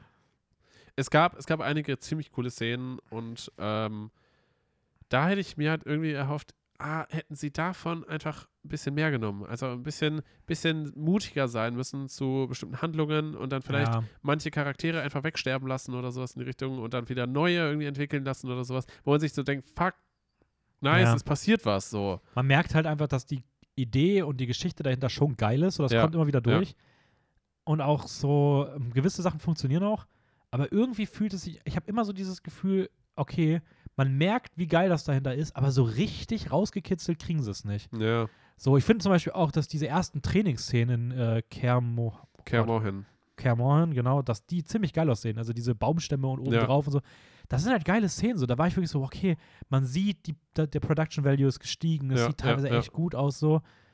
Aber man macht damit irgendwie so nichts. Also, keine Ahnung. Ich fand auch die neu eingeführten Figuren, ah, Wesemir fand ich ganz cool.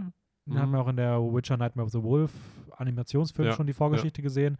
Den finde ich hier eigentlich ziemlich cool in dem, weil er eine nette Chemie hat. Aber irgendwie auch da, man denkt die ganze Zeit, da kommt wieder was, aber so einen richtigen, Ja, er hat, er hat dann auch nicht so einen coolen Release irgendwie und ist dann auch zu, ich weiß nicht, gefühlt vorsichtig geschrieben, der Charakter. Dafür, dass er eigentlich so der, Ja. der ursprüngliche Witcher ist, der das halt da alles irgendwie so ein bisschen kontrolliert und äh, ja, so ein bisschen ursprünglich, aber zumindest jetzt aktuell der. Ja, der aktuelle Ja. Anführer, ja, klar. Ähm, und dass, dass er halt eigentlich wie so der Papa im Haus ist und das Sagen haben müsste. Und Gerard halt ein bisschen wie so sein, sein ältester Sohn. Ja. Und dafür finde ich, kommt es dann ein bisschen zu wenig durch. Also, Also, ganz ehrlich, das ist eigentlich auch andersrum. Also es wirkt eher so, als ob es wirkt Geralt eher der Boss ist. ja. Und Wesemir so der alte Mann ist, der da irgendwie, ja komm, Wesemir, dann sei doch hier das Gesicht vor dem Schuppen, aber ich sag dir, was du zu tun hast. Ja, genau. Und das, Ähm, das finde ich ein bisschen schade, dass das so, so rüberkommt. Ja, ich muss sagen, ich war gar kein Fan von Lambert. Lambert, glaube ich, hieß er. Der sah für mich einfach aus wie Tormund aus Game of Thrones. Also Ach so, der, der lass andere uns Witcher. einen großen, Sprüche klopfenden, rotbärtigen, rothaarigen Witcher. Okay, cool. So, nennt ihn Mhm. doch am besten noch Tormund. Ich weiß, wie gesagt, ich weiß nicht, wie er in Spielen ist so, aber irgendwie hat sich das angefühlt, als ob man gemerkt hat, oh, so eine Rolle ist beliebt, lass die auch mal hier machen. Ähm, anyways, ich muss sagen, vielleicht zu den drei Hauptfiguren nochmal. Äh, ich finde, Siri und Geralt haben eine super Chemie. Also Ja. das hat überraschend gut funktioniert. Die ruhigen Szenen zwischen den beiden fand ich richtig toll. Ja. Ähm, Siri für mich generell die große Überraschung der zweiten Staffel, weil ich fand die in der ersten Staffel wirklich furchtbar. Hm? Äh, die fand ich hier fast das, die beste Figur. Also mit ein, mit ein, also mit, mit bisschen Abstrichen, weil ich finde, in der ersten Hälfte der zweiten Staffel ist sie richtig cool und richtig interessant. Hm? Und in der zweiten wird daraus aber irgendwie auch wieder viel zu wenig gemacht. Ja. Und gerade Richtung Finale ist es dann bei ihr irgendwie sehr langweilig, beziehungsweise finde ich ihre Charakterentwicklung irgendwann auch einfach komplett sprunghaft. Und es ergibt gar keinen Sinn mehr mit dem Aufbau dafür. Also sie wird so aufgebaut und auf einmal trifft sie so komplette emotionslose, äh, emotionsüberladene äh, Hitzkopfentscheidungen und das finde ich irgendwie ein bisschen Ja. komisch. Aber so an sich fand ich sie schon cool. Ähm, Gerald, äh, Henry Cavill passt einfach in die Rolle rein. Das, der, man merkt, dass der gut ist. Die Schwertkampf-Skills von dem sind einfach großartig. Obwohl er meiner Meinung nach in Sachen Skills nicht mehr so viel zeigen darf wie in der ersten Staffel. Es gibt kaum wirklich geile Kampfchoreos, so ein, zwei Mhm. sind da. Auch wenn er die Monster abfertigt, das wirkt wirklich Das wie, eher wie so ein One-Take. ja, so, Also, okay, ja. ein Move und dann ist das Monster weg, damit wir Ja. damit keine Zeit verlieren müssen. Äh, Jennifer ist für mich eine absolute Verschwendung und eine furchtbare Enttäuschung der zweiten Staffel. Ähm, hättest du dir komplett sparen können, hätte man komplett, hättest insgesamt aus dieser Gesamtstaffel einfach ganz rauslassen können. Das hätte die Serie eher besser gemacht als schlechter. Ich fand es absolut furchtbar. Ich war wirklich kurz davor, ihre Szenen wegzuspulen. Ähm, also ich fand es richtig schlimm. Ich habe selten nicht mehr so eine beschissene Nebenhandlung in irgendwas gesehen. Alles darum, diese ganzen Nebenhandlungen haben mich eh schon nicht interessiert, aber Jennifer war wirklich eine absolute Qual. Also ähm, tut mir echt leid, weil ich fand sie in der ersten Staffel wirklich super. Ich hab, da fand ich sie mit, mit am besten. Ja. Und Siri scheiße. Jetzt hat sie sich das in der zweiten komplett getauscht. Ähm, ja, ich weiß nicht, wie du, wie du die Figuren alle drei so wahrgenommen hast. ähnlich. Äh, ich muss tatsächlich, also ich fand auch Siri, eigentlich fand ich sie mit die beste Figur. Ich muss ein bisschen, bisschen zurückrudern, was, was Geralds Figur für mich angeht. Weil ich weiß nicht, irgendwie hatte ich manchmal ein bisschen das Gefühl, dass Henry Cavill zu viel Geralt damit reinbringen wollte. Mhm. Äh, ich hatte irgendwie ein bisschen das Gefühl, dass er dann gerade so diese, was halt so typisch eigentlich für Geralt aus den Spielen halt ist, dass er halt so wenig redet und nur so ein Mhm macht oder sowas in die Richtung. Das fühlte sich manchmal irgendwie so zu gewollt und zu Ja. geschauspielt an. Also, ja, das ist zwar die Rolle von Geralt, aber irgendwie fühlt es sich dann, oder es hat sich schon ein bisschen angefühlt, dass er aber dann versucht, zu sehr den mürrischen Blick irgendwie aufzusetzen und ich weiß nicht warum, aber irgendwie hat mich das manchmal so ein bisschen, bisschen rausgehauen irgendwie aus der Stimmung. Ja, okay, fair enough. Kann, Ja. ich, kann ich aber verstehen. Ja, gut, ist jetzt, ist jetzt meckern auf hohem Niveau irgendwie, aber ähm, ja, und Jennifer, da, da stimme ich dir sehr, sehr zu eigentlich. ich fand, die Figur war, war sehr langweilig. Komplett ätzend. Also es, es war Ähm. einfach auch ihre, ihre, ihre Art und Persönlichkeit. Ich finde, dass, dass Jennifer und Geralt so als so ein bisschen als Liebescouple in der ersten Staffel entwickelt wurden. Also ich finde, das kann man mal, mal überhaupt nicht mehr nachvollziehen für die Nee. zweite. Also ich weiß auch nicht, ich fand das, ich, also absolute Katastrophe. Vor allem nachdem, also ich versuche es jetzt möglichst spoilerfrei durch, also zu sagen, aber nach dem, was passiert, finde ich es komisch, in wie, wie Geralt noch weiterhin zu Jennifer steht. Das macht einfach Ja. keinen Sinn. Ja, stimme ich dir Das voll macht, zu. das macht charakterentwicklungstechnisch gar keinen Sinn. Ähm, ja, was sonst noch zu sagen ist, äh, es gibt einen großen Twist am Ende, da hatten wir kurz mal drüber geredet. Mhm. Äh, das wollte ich an der Stelle mal sicherstellen, dass für Leute, die das irgendwie zu erzwungen fühlen, äh, das spielt auch im Buch und in den Spielen genauso, findet das genauso statt. Das ist einfach die Lore dahinter. Okay. Demnach, ich fand es auch ein bisschen erzwungen im Moment, aber es ergibt Sinn und dann ist auch okay. Ja. Ähm, für die Leute, die es gesehen haben, werden wissen, was gemeint ist. Ähm, ich habe tatsächlich so ein bisschen das Questige vermisst. Es gibt es immer noch, ist immer noch dieses Monster of the Week Ding, aber irgendwie hätte ich mir fast mehr Questiges gewünscht, damit einfach ein bisschen mehr es in die Welt geht und man sich ein bisschen mehr mit den Monstern auseinandersetzt, Ja. weil ich finde, die Monster sind viel zu kurz gekommen. Mhm. Auch überhaupt nicht so cool. Also irgendwie, ich weiß nicht, also so richtig was hängen geblieben ist dann nicht. Die Hexe, die da irgendwie eine übergeordnete Rolle spielt, ist komplett beschissen. Ich finde das auch visuell immer richtig kacke aus. Also, keine Ahnung, was sie sich da gedacht haben. Ähm, ja, das ist so mein Eindruck von dem Ganzen. Aber trotzdem, jede Folge für sich funktioniert. Es wird dann halt erst echt erst So mies, wenn du dann ja. halt irgendwann in der fünften Folge bist und denkst, ja, wo will das ganze Ding hier eigentlich hin? So. Ja. Also, ja, Ja, schwierig. das- es ist tatsächlich so, dass man sich gefühlt am Ende jetzt der zweiten Staffel wieder an dem gleichen Punkt wie in der ersten Staffel befindet. Man denkt sich so, ja, cool, ich bin mal gespannt, wie es weitergeht, weil man hofft irgendwie, dass es besser wird. ja. Aber wenn es halt die ganze Zeit wirklich nur auf diesem Niveau ja, weitergeht. Also ich bin ehrlich, ich werde die dritte Staffel wahrscheinlich nicht einfach so gucken, sondern ich bin an einem Punkt, wo die Serie für mich eigentlich weg ist. So, dafür gebe ich keine Zeit mehr aus. Ich würde mir wahrscheinlich mal angucken, wie so die Reviews sind nach der ersten Woche und auch mal, ob irgendwer in meinem Umkreis das gesehen hat und mal fragen, wie es so ist. Ja, da kannst du mich fragen. Und wenn da jetzt nicht groß was kommt, dann weiß ich nicht. Vielleicht gucke ich dir dann irgendwann mal nach einem halben Jahr oder so mal Uah, in einer sch schwachen Nacht oder so. Schwache Nacht. Aber ich bin da echt ein bisschen jetzt, weiß ich nicht. Also, Okay, dann würde ich, würd ich sagen, springen wir direkt weiter, weil sonst bekommt die Folge wieder über, Überlänge. Ja, ja, Hawkeye. Hawkeye war nett. Okay. äh, Ja, also zu Hawkeye habe ich auch nicht viel mehr aufgeschrieben. Ähm, man kann ganz grob sagen, die Geschichte von Clint Barton wird ein bisschen aufgearbeitet, mhm. was es mit seiner Figur auf sich hat, was es mit seiner Figur als, als Ronan, Ronan, ja, äh, Ronan auf sich hat, weil das wurde ja nur ein bisschen angeteasert, sage ich mal, in den, in den, war das in Avengers? In welchem Film Ja, war das? Endgame war das. Erste Das halbe Stunde Endgame. Genau, da stimmt, macht auch total Sinn. Ähm, ja, da wurde es so ein bisschen aufgearbeitet, was es halt mit seiner Figur auf sich hat, weil er seine Familie verloren hat, weil die sich durch den Schnipser von, von äh, Thanos aufgelöst hat. Und ja, es wird so ein bisschen die, die neue quasi New Avenger äh, Kate Bishop eingeführt, die so ein bisschen wahrscheinlich die Nachfolgerin von ihm sein wird. Und das Ganze findet zu Weihnachten statt. Ja, Weihnachtsthematik super reingequetscht. Ich finde auch, man erkennt so einige typische Inszen Inszenierungen von Weihnachtsfilmen, was so Kamerabewegungen, Einstellungen, Musikuntermalung angeht, auch Editing und sowas. Und das finde ich einfach richtig beschissen. Also, es hat sich auch nicht geändert, hat mir irgendwann nicht mehr so gestört, aber das ist irgendwie richtig, richtig billig. Ja. Ich hatte das Gefühl, das war die erste, das erste Marvel-Produkt aus der neuen Zeit jetzt, von diesen MCU-Sachen, Mhm. die wirklich nicht aussah wie Kinoqualität. Also Wonder Vision, Falcon Winter Soldier, ja. die hatten immer noch so eine Kino-Optik, auch Loki auf jeden Fall. Ja, auch von der Inszenierung. Aber Hawkeye sah einfach billig aus. Kann billig man so sagen. aus. So. Es sah, es sah wirklich billig aus. Trotzdem muss ich sagen, irgendwie dieses bisschen bodenständigere fand ich dann irgendwie trotzdem irgendwie auch ganz cool. Ich finde, das ist eine schöne Entwicklung, weil es wieder mal von diesem, irgendwie musste ja mal wieder von dieser Größe von einem Thanos runterkommen.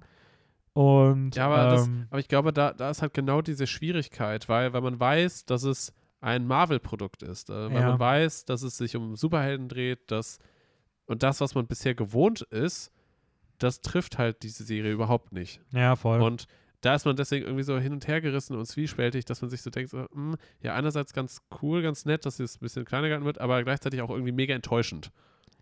Ja, irgendwie, ich weiß nicht, es sind auch nur sechs Folgen. Ich fand Haley Steinfeld super. Ja. Ähm, die hat das echt cool gespielt. Die kennt man beispielsweise auch aus ähm, der Serie Dickinson, glaube ich. Bei Apple spielt sie die Hauptrolle. Oder True Grit. Und ich finde, sie ist cool in der Rolle. Irgendwann hat mich die Chemie zwischen den beiden gecatcht. Ich finde, da waren ein paar nette Ideen bei. Ja. Ah, der böse Hauptbösewicht ist halt voll verschwendet, aber ja, ist auch nicht so schlimm. Ich finde irgendwie, der Film will halt auch genau, also die Serie will genau dieses, ja, dieses nette Weihnachtsding irgendwie sein. So. Das, deswegen ist okay. Ich muss sogar sagen, ich hatte wahrscheinlich unterm Strich tatsächlich sogar mehr Spaß als bei Witcher. Echt? Ja, also ich fand beides nicht so gut, aber ja, ich finde es ungefähr auf einer. Also Witcher ist definitiv besser. Aber ah, sind beides so, beide ungefähr auf einer Ebene für mich. Hm. Vielleicht, weil Hawkeye einfach eine Spur kurzweiliger war. So. Ich, ich kann das gerade irgendwie nicht richtig einordnen, wie, wie ich beide vergleiche. Und Hawkeye hat, einfach eine, hat einfach einen richtig geilen Gastauftritt und ab dann wird es richtig gut. Ähm, ja, Ja, Spider-Man. Spider-Man. Okay, ich würde sagen, wir haben im Podcast Jahresrückblick schon mal ein bisschen drüber geredet. Ich würde es jetzt Ähm, nicht komplett Wir machen das lassen. jetzt so. alle, die Spider-Man noch nicht gesehen haben, tschüss. Ihr schaltet jetzt am besten aus, weil das, also wirklich, wenn ihr Spider-Man No Way Home noch nicht gesehen habt, ihr schaltet aus. Das sind, die, das sind krasse Spoiler, einfach weil der Film auch davon lebt, dass man nicht weiß, was passiert. Und hier gespoilert zu werden, ist wirklich beschissen. Das heißt, wenn ihr es noch nicht gesehen habt, ciao, ciao. Tschüss. Folgt uns bei Instagram, filmjoke-wien. Nächste Woche geht's weiter. Coole andere Themen kommen noch. Ähm, freut uns, dass ihr, dass ihr dabei wart. Schaltet wieder ein. Aber wir würden jetzt halt einfach komplett spoilern. So. Also wirklich, dass wir einfach ein bisschen drüber Aber reden. komplett. Wir reden Das- jetzt das Skript laut vor. Ja, das heißt, ähm, ab jetzt Vollspoiler. Okay, ich glaube, das haben alle verstanden. Äh, Spider-Man No Way Home. Ähm, ja, Cross, Cross-Universe, Multiversum, alle Spider-Mans und alte Bösewichte sind zu sehen. Ähm, Haben wir obviously auch alle gesehen, die jetzt noch dabei sind. ja, genau. Ja, was, was, was hält man davon? Also, ich wollte halt unbedingt noch mal kurz drüber reden. Ich will es gar nicht so sehr ausschlachten, aber ich habe wirklich sehr krasse Probleme mit dem Film gehabt. Der steht immer noch unfassbar hoch, super bewertet.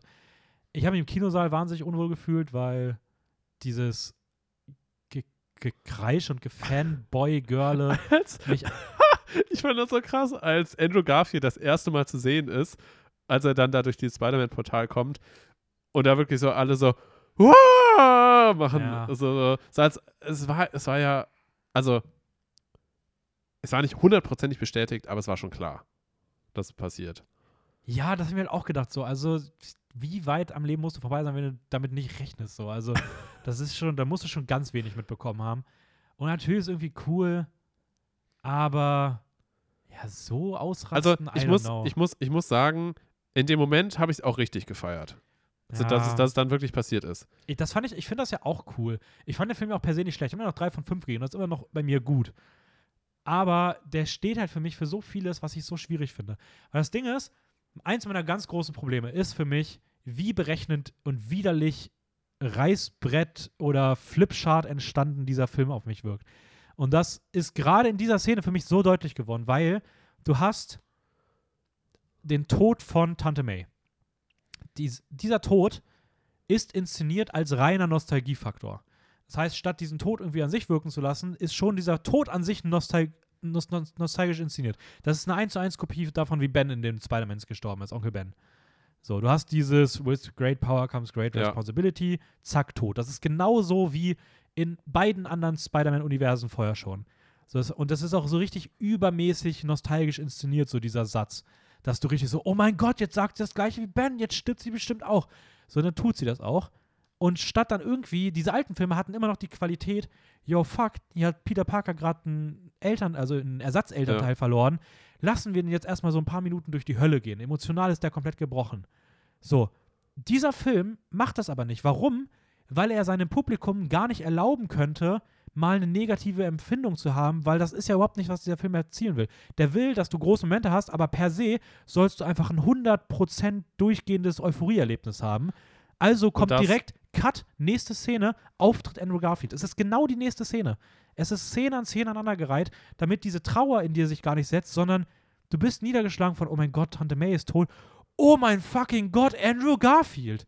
Und das ist so billig geschrieben, weil es einfach im Extrem etwas ist, wie du pure Befriedigung erzielen kannst. Und das ist genau das, wie Blockbuster seit einem Jahr jetzt auf einmal sich entwickeln. Das hast du bei den Netflix-Sachen und das hast du jetzt irgendwie auch mittlerweile bei diesen Marvel-Produkten und auch bei anderen, auch so die neuen ganzen Remakes von früher, die sind auch alle auf dieses eklig Nostalgische getrimmt.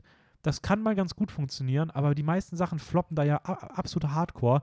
Warum Spider-Man aber so gut ankommt, keine Ahnung. Ich Aber- kann jetzt genau beantworten, warum das so gut ankommt, weil es halt 100% diese Marketing-Schiene abgefahren wurde und alle Leute das halt jetzt zu Tode feiern, dass, dass so ein Produkt geschaffen wurde. Halt in Bezug auf Marvel, wie sie es halt bisher schon immer gemacht haben. Das, das wurde ja aufgebaut mit Iron Man zu Avengers Endgame, Filme übergreifend Bezüge geschaffen. Ja, voll, Das wurde alles von Anfang an geschaffen und jetzt Spider-Man, der sich sogar auf alte Produkte bezieht. Ja, aber mir geht's ja gar nicht, mir geht's ja gar nicht um die Referenzen. Also die Referenzen sind mir scheißegal, die ist ja, die ist ja auch geil. Aber wie das eingebettet ist, finde ich so heuchlerisch. Also das ist mein Problem. Mein Problem Also das ist, heißt, dir geht es eher darum, dass es, dass es äh, Film. da ist doch keine Liebe für Filme machen hinter. Das ist doch Ja. nicht nach dem Motto, hey geil, lass uns irgendwas Geiles für die Fans machen, wenn auf die emotionalste Szene direkt das folgt, ist es doch nur darauf aus, die Gefühle zu steuern, damit dieser Film so maximal gut funktioniert und mit Euph- Euphorie verbunden wird. Ja, es Deswegen ist, läuft der auch so gut, ein- weil die Leute einfach im Kino sitzen und ein, zweieinhalbstündigen Rausch haben. es ist ein rein psychologisch manipuliertes Machen von Filmen. Und das ist es aber schon von Anfang an bei Marvel gewesen. Alter, ich finde nie so krass wie hier.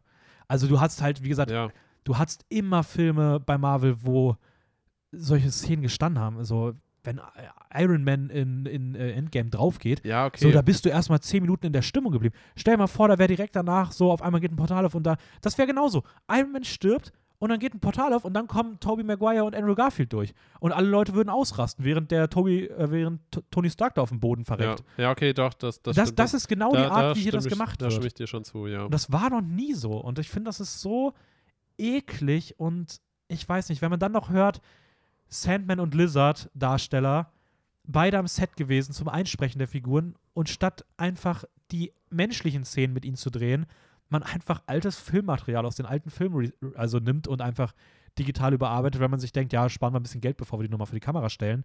Und dann haben wir sie trotzdem im Film drin. Fällt ja keinem auf, wenn wir den gleichen Shot einfach nochmal verwenden. Ey, keine Ahnung, ich finde das absolut widerwärtig. Also ich habe da so Probleme mit. Ähm, ja, kein, keine Ahnung. Also,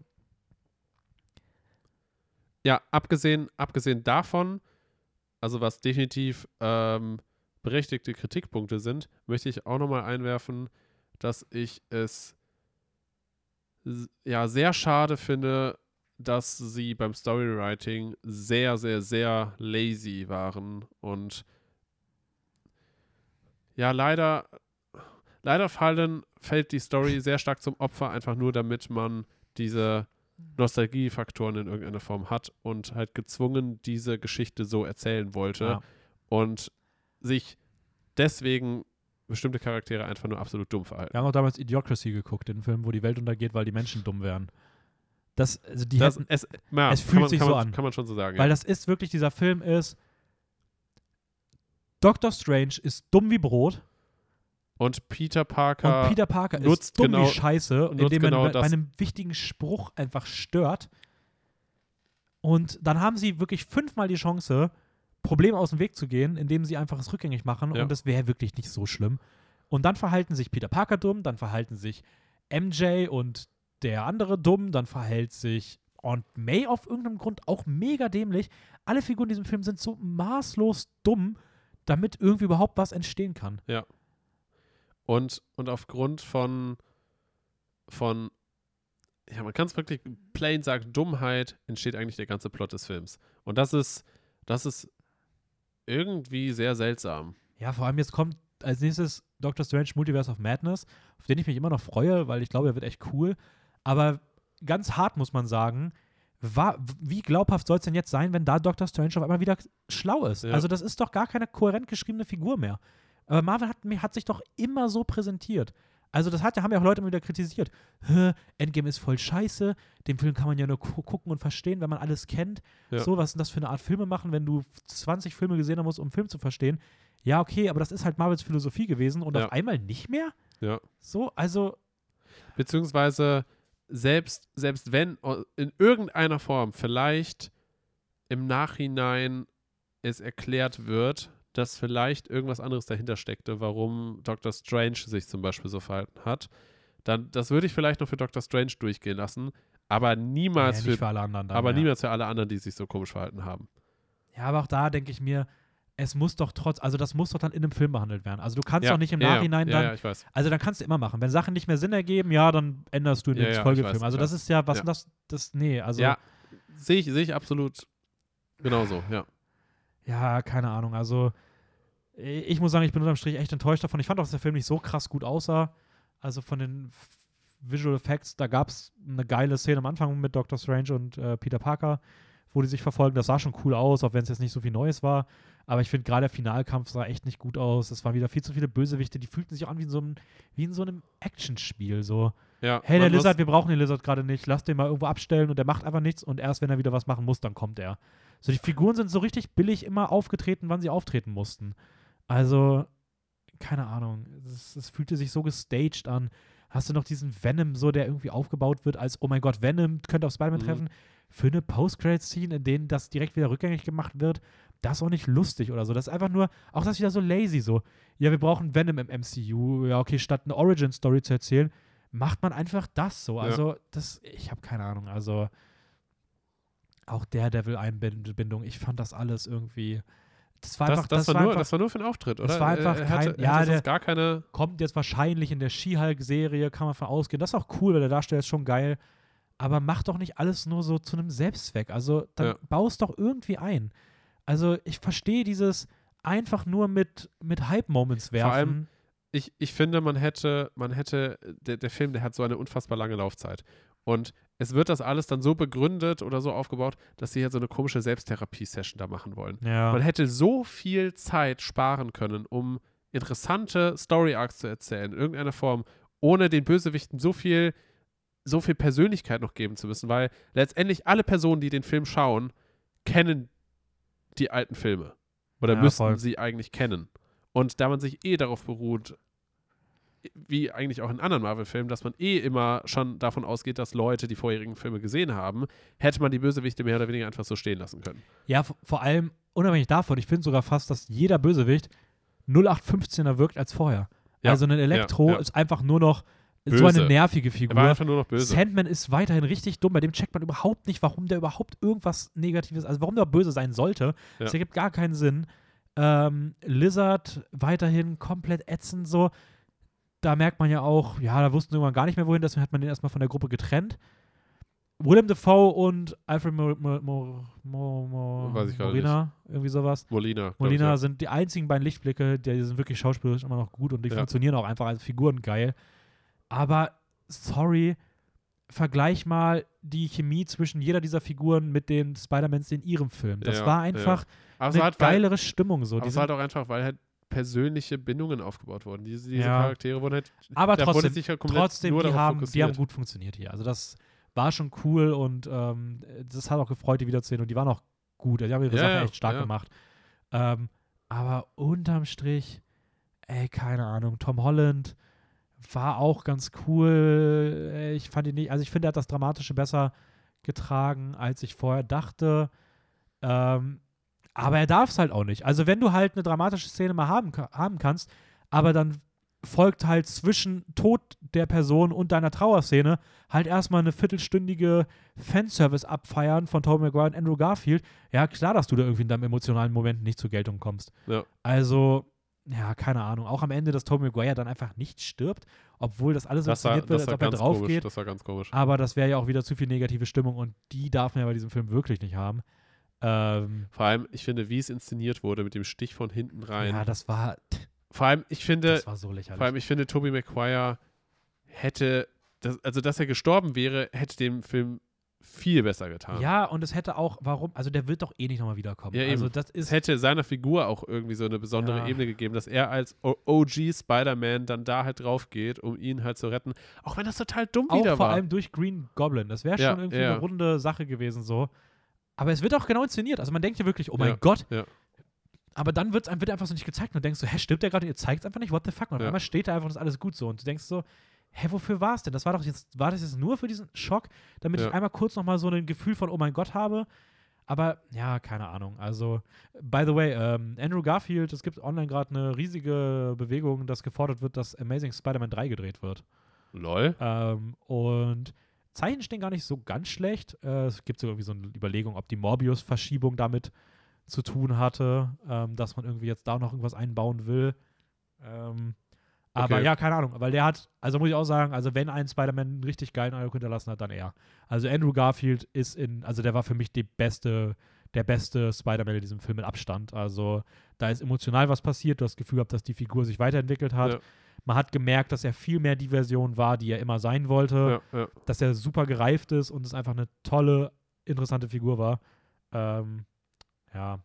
Ja, keine Ahnung, ich will jetzt auch gar nicht mehr sagen, wir sind, haben schon wieder maßlos überzogen. Ähm, und ich würde sagen, mir war es wichtig, das auch nochmal auszudrücken. Ist auch voll okay. Ich hätte nicht gedacht, dass ich hätte echt nicht gedacht, dass wir bei dem Film einer Meinung sind. So, ich hätte gedacht, so, boah, ich bin bestimmt, du, alle anderen, so André, du, ihr wart ja auch beim Kino, werdet beide tot feiern, Das- so das bester Ding Film ist- des Jahres. Nein, nein, also bester, bester Film des Jahres auf gar keinen Fall. Ähm, ich muss aber sagen, es, Und das ist, das ist tatsächlich auch traurig, dass genau das, was Disney bzw. Marvel damit erzielen wollte, dass das auch funktioniert hat bei mir am Anfang, dass ich halt aus dem Film gegangen bin und dachte so, wow, echt cool. Aber je mehr Zeit vergeht und je mehr man darüber nachdenkt, und genau das wollen sie eigentlich nicht, dass man darüber nachdenkt, Mhm. merkt man, dass halt echt vieles falsch läuft. Ja, Aber das machen halt die wenigsten. naja. Vieles richtig läuft hoffentlich bei euch, indem ihr uns bei Instagram folgt, wenn ihr uns da noch nicht folgt. Filmjoke-Wien. Außerdem lasst gerne auch mal ein Follow bei Spotify oder bei Apple Podcast äh, da. Dann sehen wir ab jetzt ja auch, wo mehr Leute zuhören. Das wäre auch mal ganz interessant. Ähm, ist ja auch für uns wichtig. Auf jeden Fall. Und auch, das haben wir auch noch nie gemacht. Ich denke mir jetzt in Folge 55 vielleicht mal Zeit dafür. Ähm, empfehlt uns doch gerne mal weiter. Also, wenn ihr irgendwie das Gefühl habt, hey, ich habe bestimmt auch noch mal ein paar Leute im Umkreis, die auch filminteressiert sind, ähm, dann sagt einfach mal hier, da gibt es so einen richtig, äh, Ja, auch wenn sie nicht filminteressiert sind. Podcast. Äh, und dann empfehlt uns da gerne mal weiter. Ja, richtig süß. Hallo. Ja. Und äh, damit äh, bin ich raus. Nächste Woche geht es für Fans der, für, für Disney-Fans weiter. Ah, Also, sehr schön. ähm, da werde ich ja. da mal direkt reinhören. ja. Äh, ja, ich bin raus. Ich mache was zu essen. Und, ja, ich äh, auch. Ich habe auch extrem Hunger und äh, wir haben auch schon 9 Uhr. Aufnahmetag, Donnerstag. Morgen. Don- Donnerstagmorgen. Nee, Abend. Ähm, ja, schöne, schönen Tag, schöne Woche. Bleibt gesund. Achtet auf euch und auf eure Mitmenschen und bis demnächst. Ja. Bye, bye. Bye.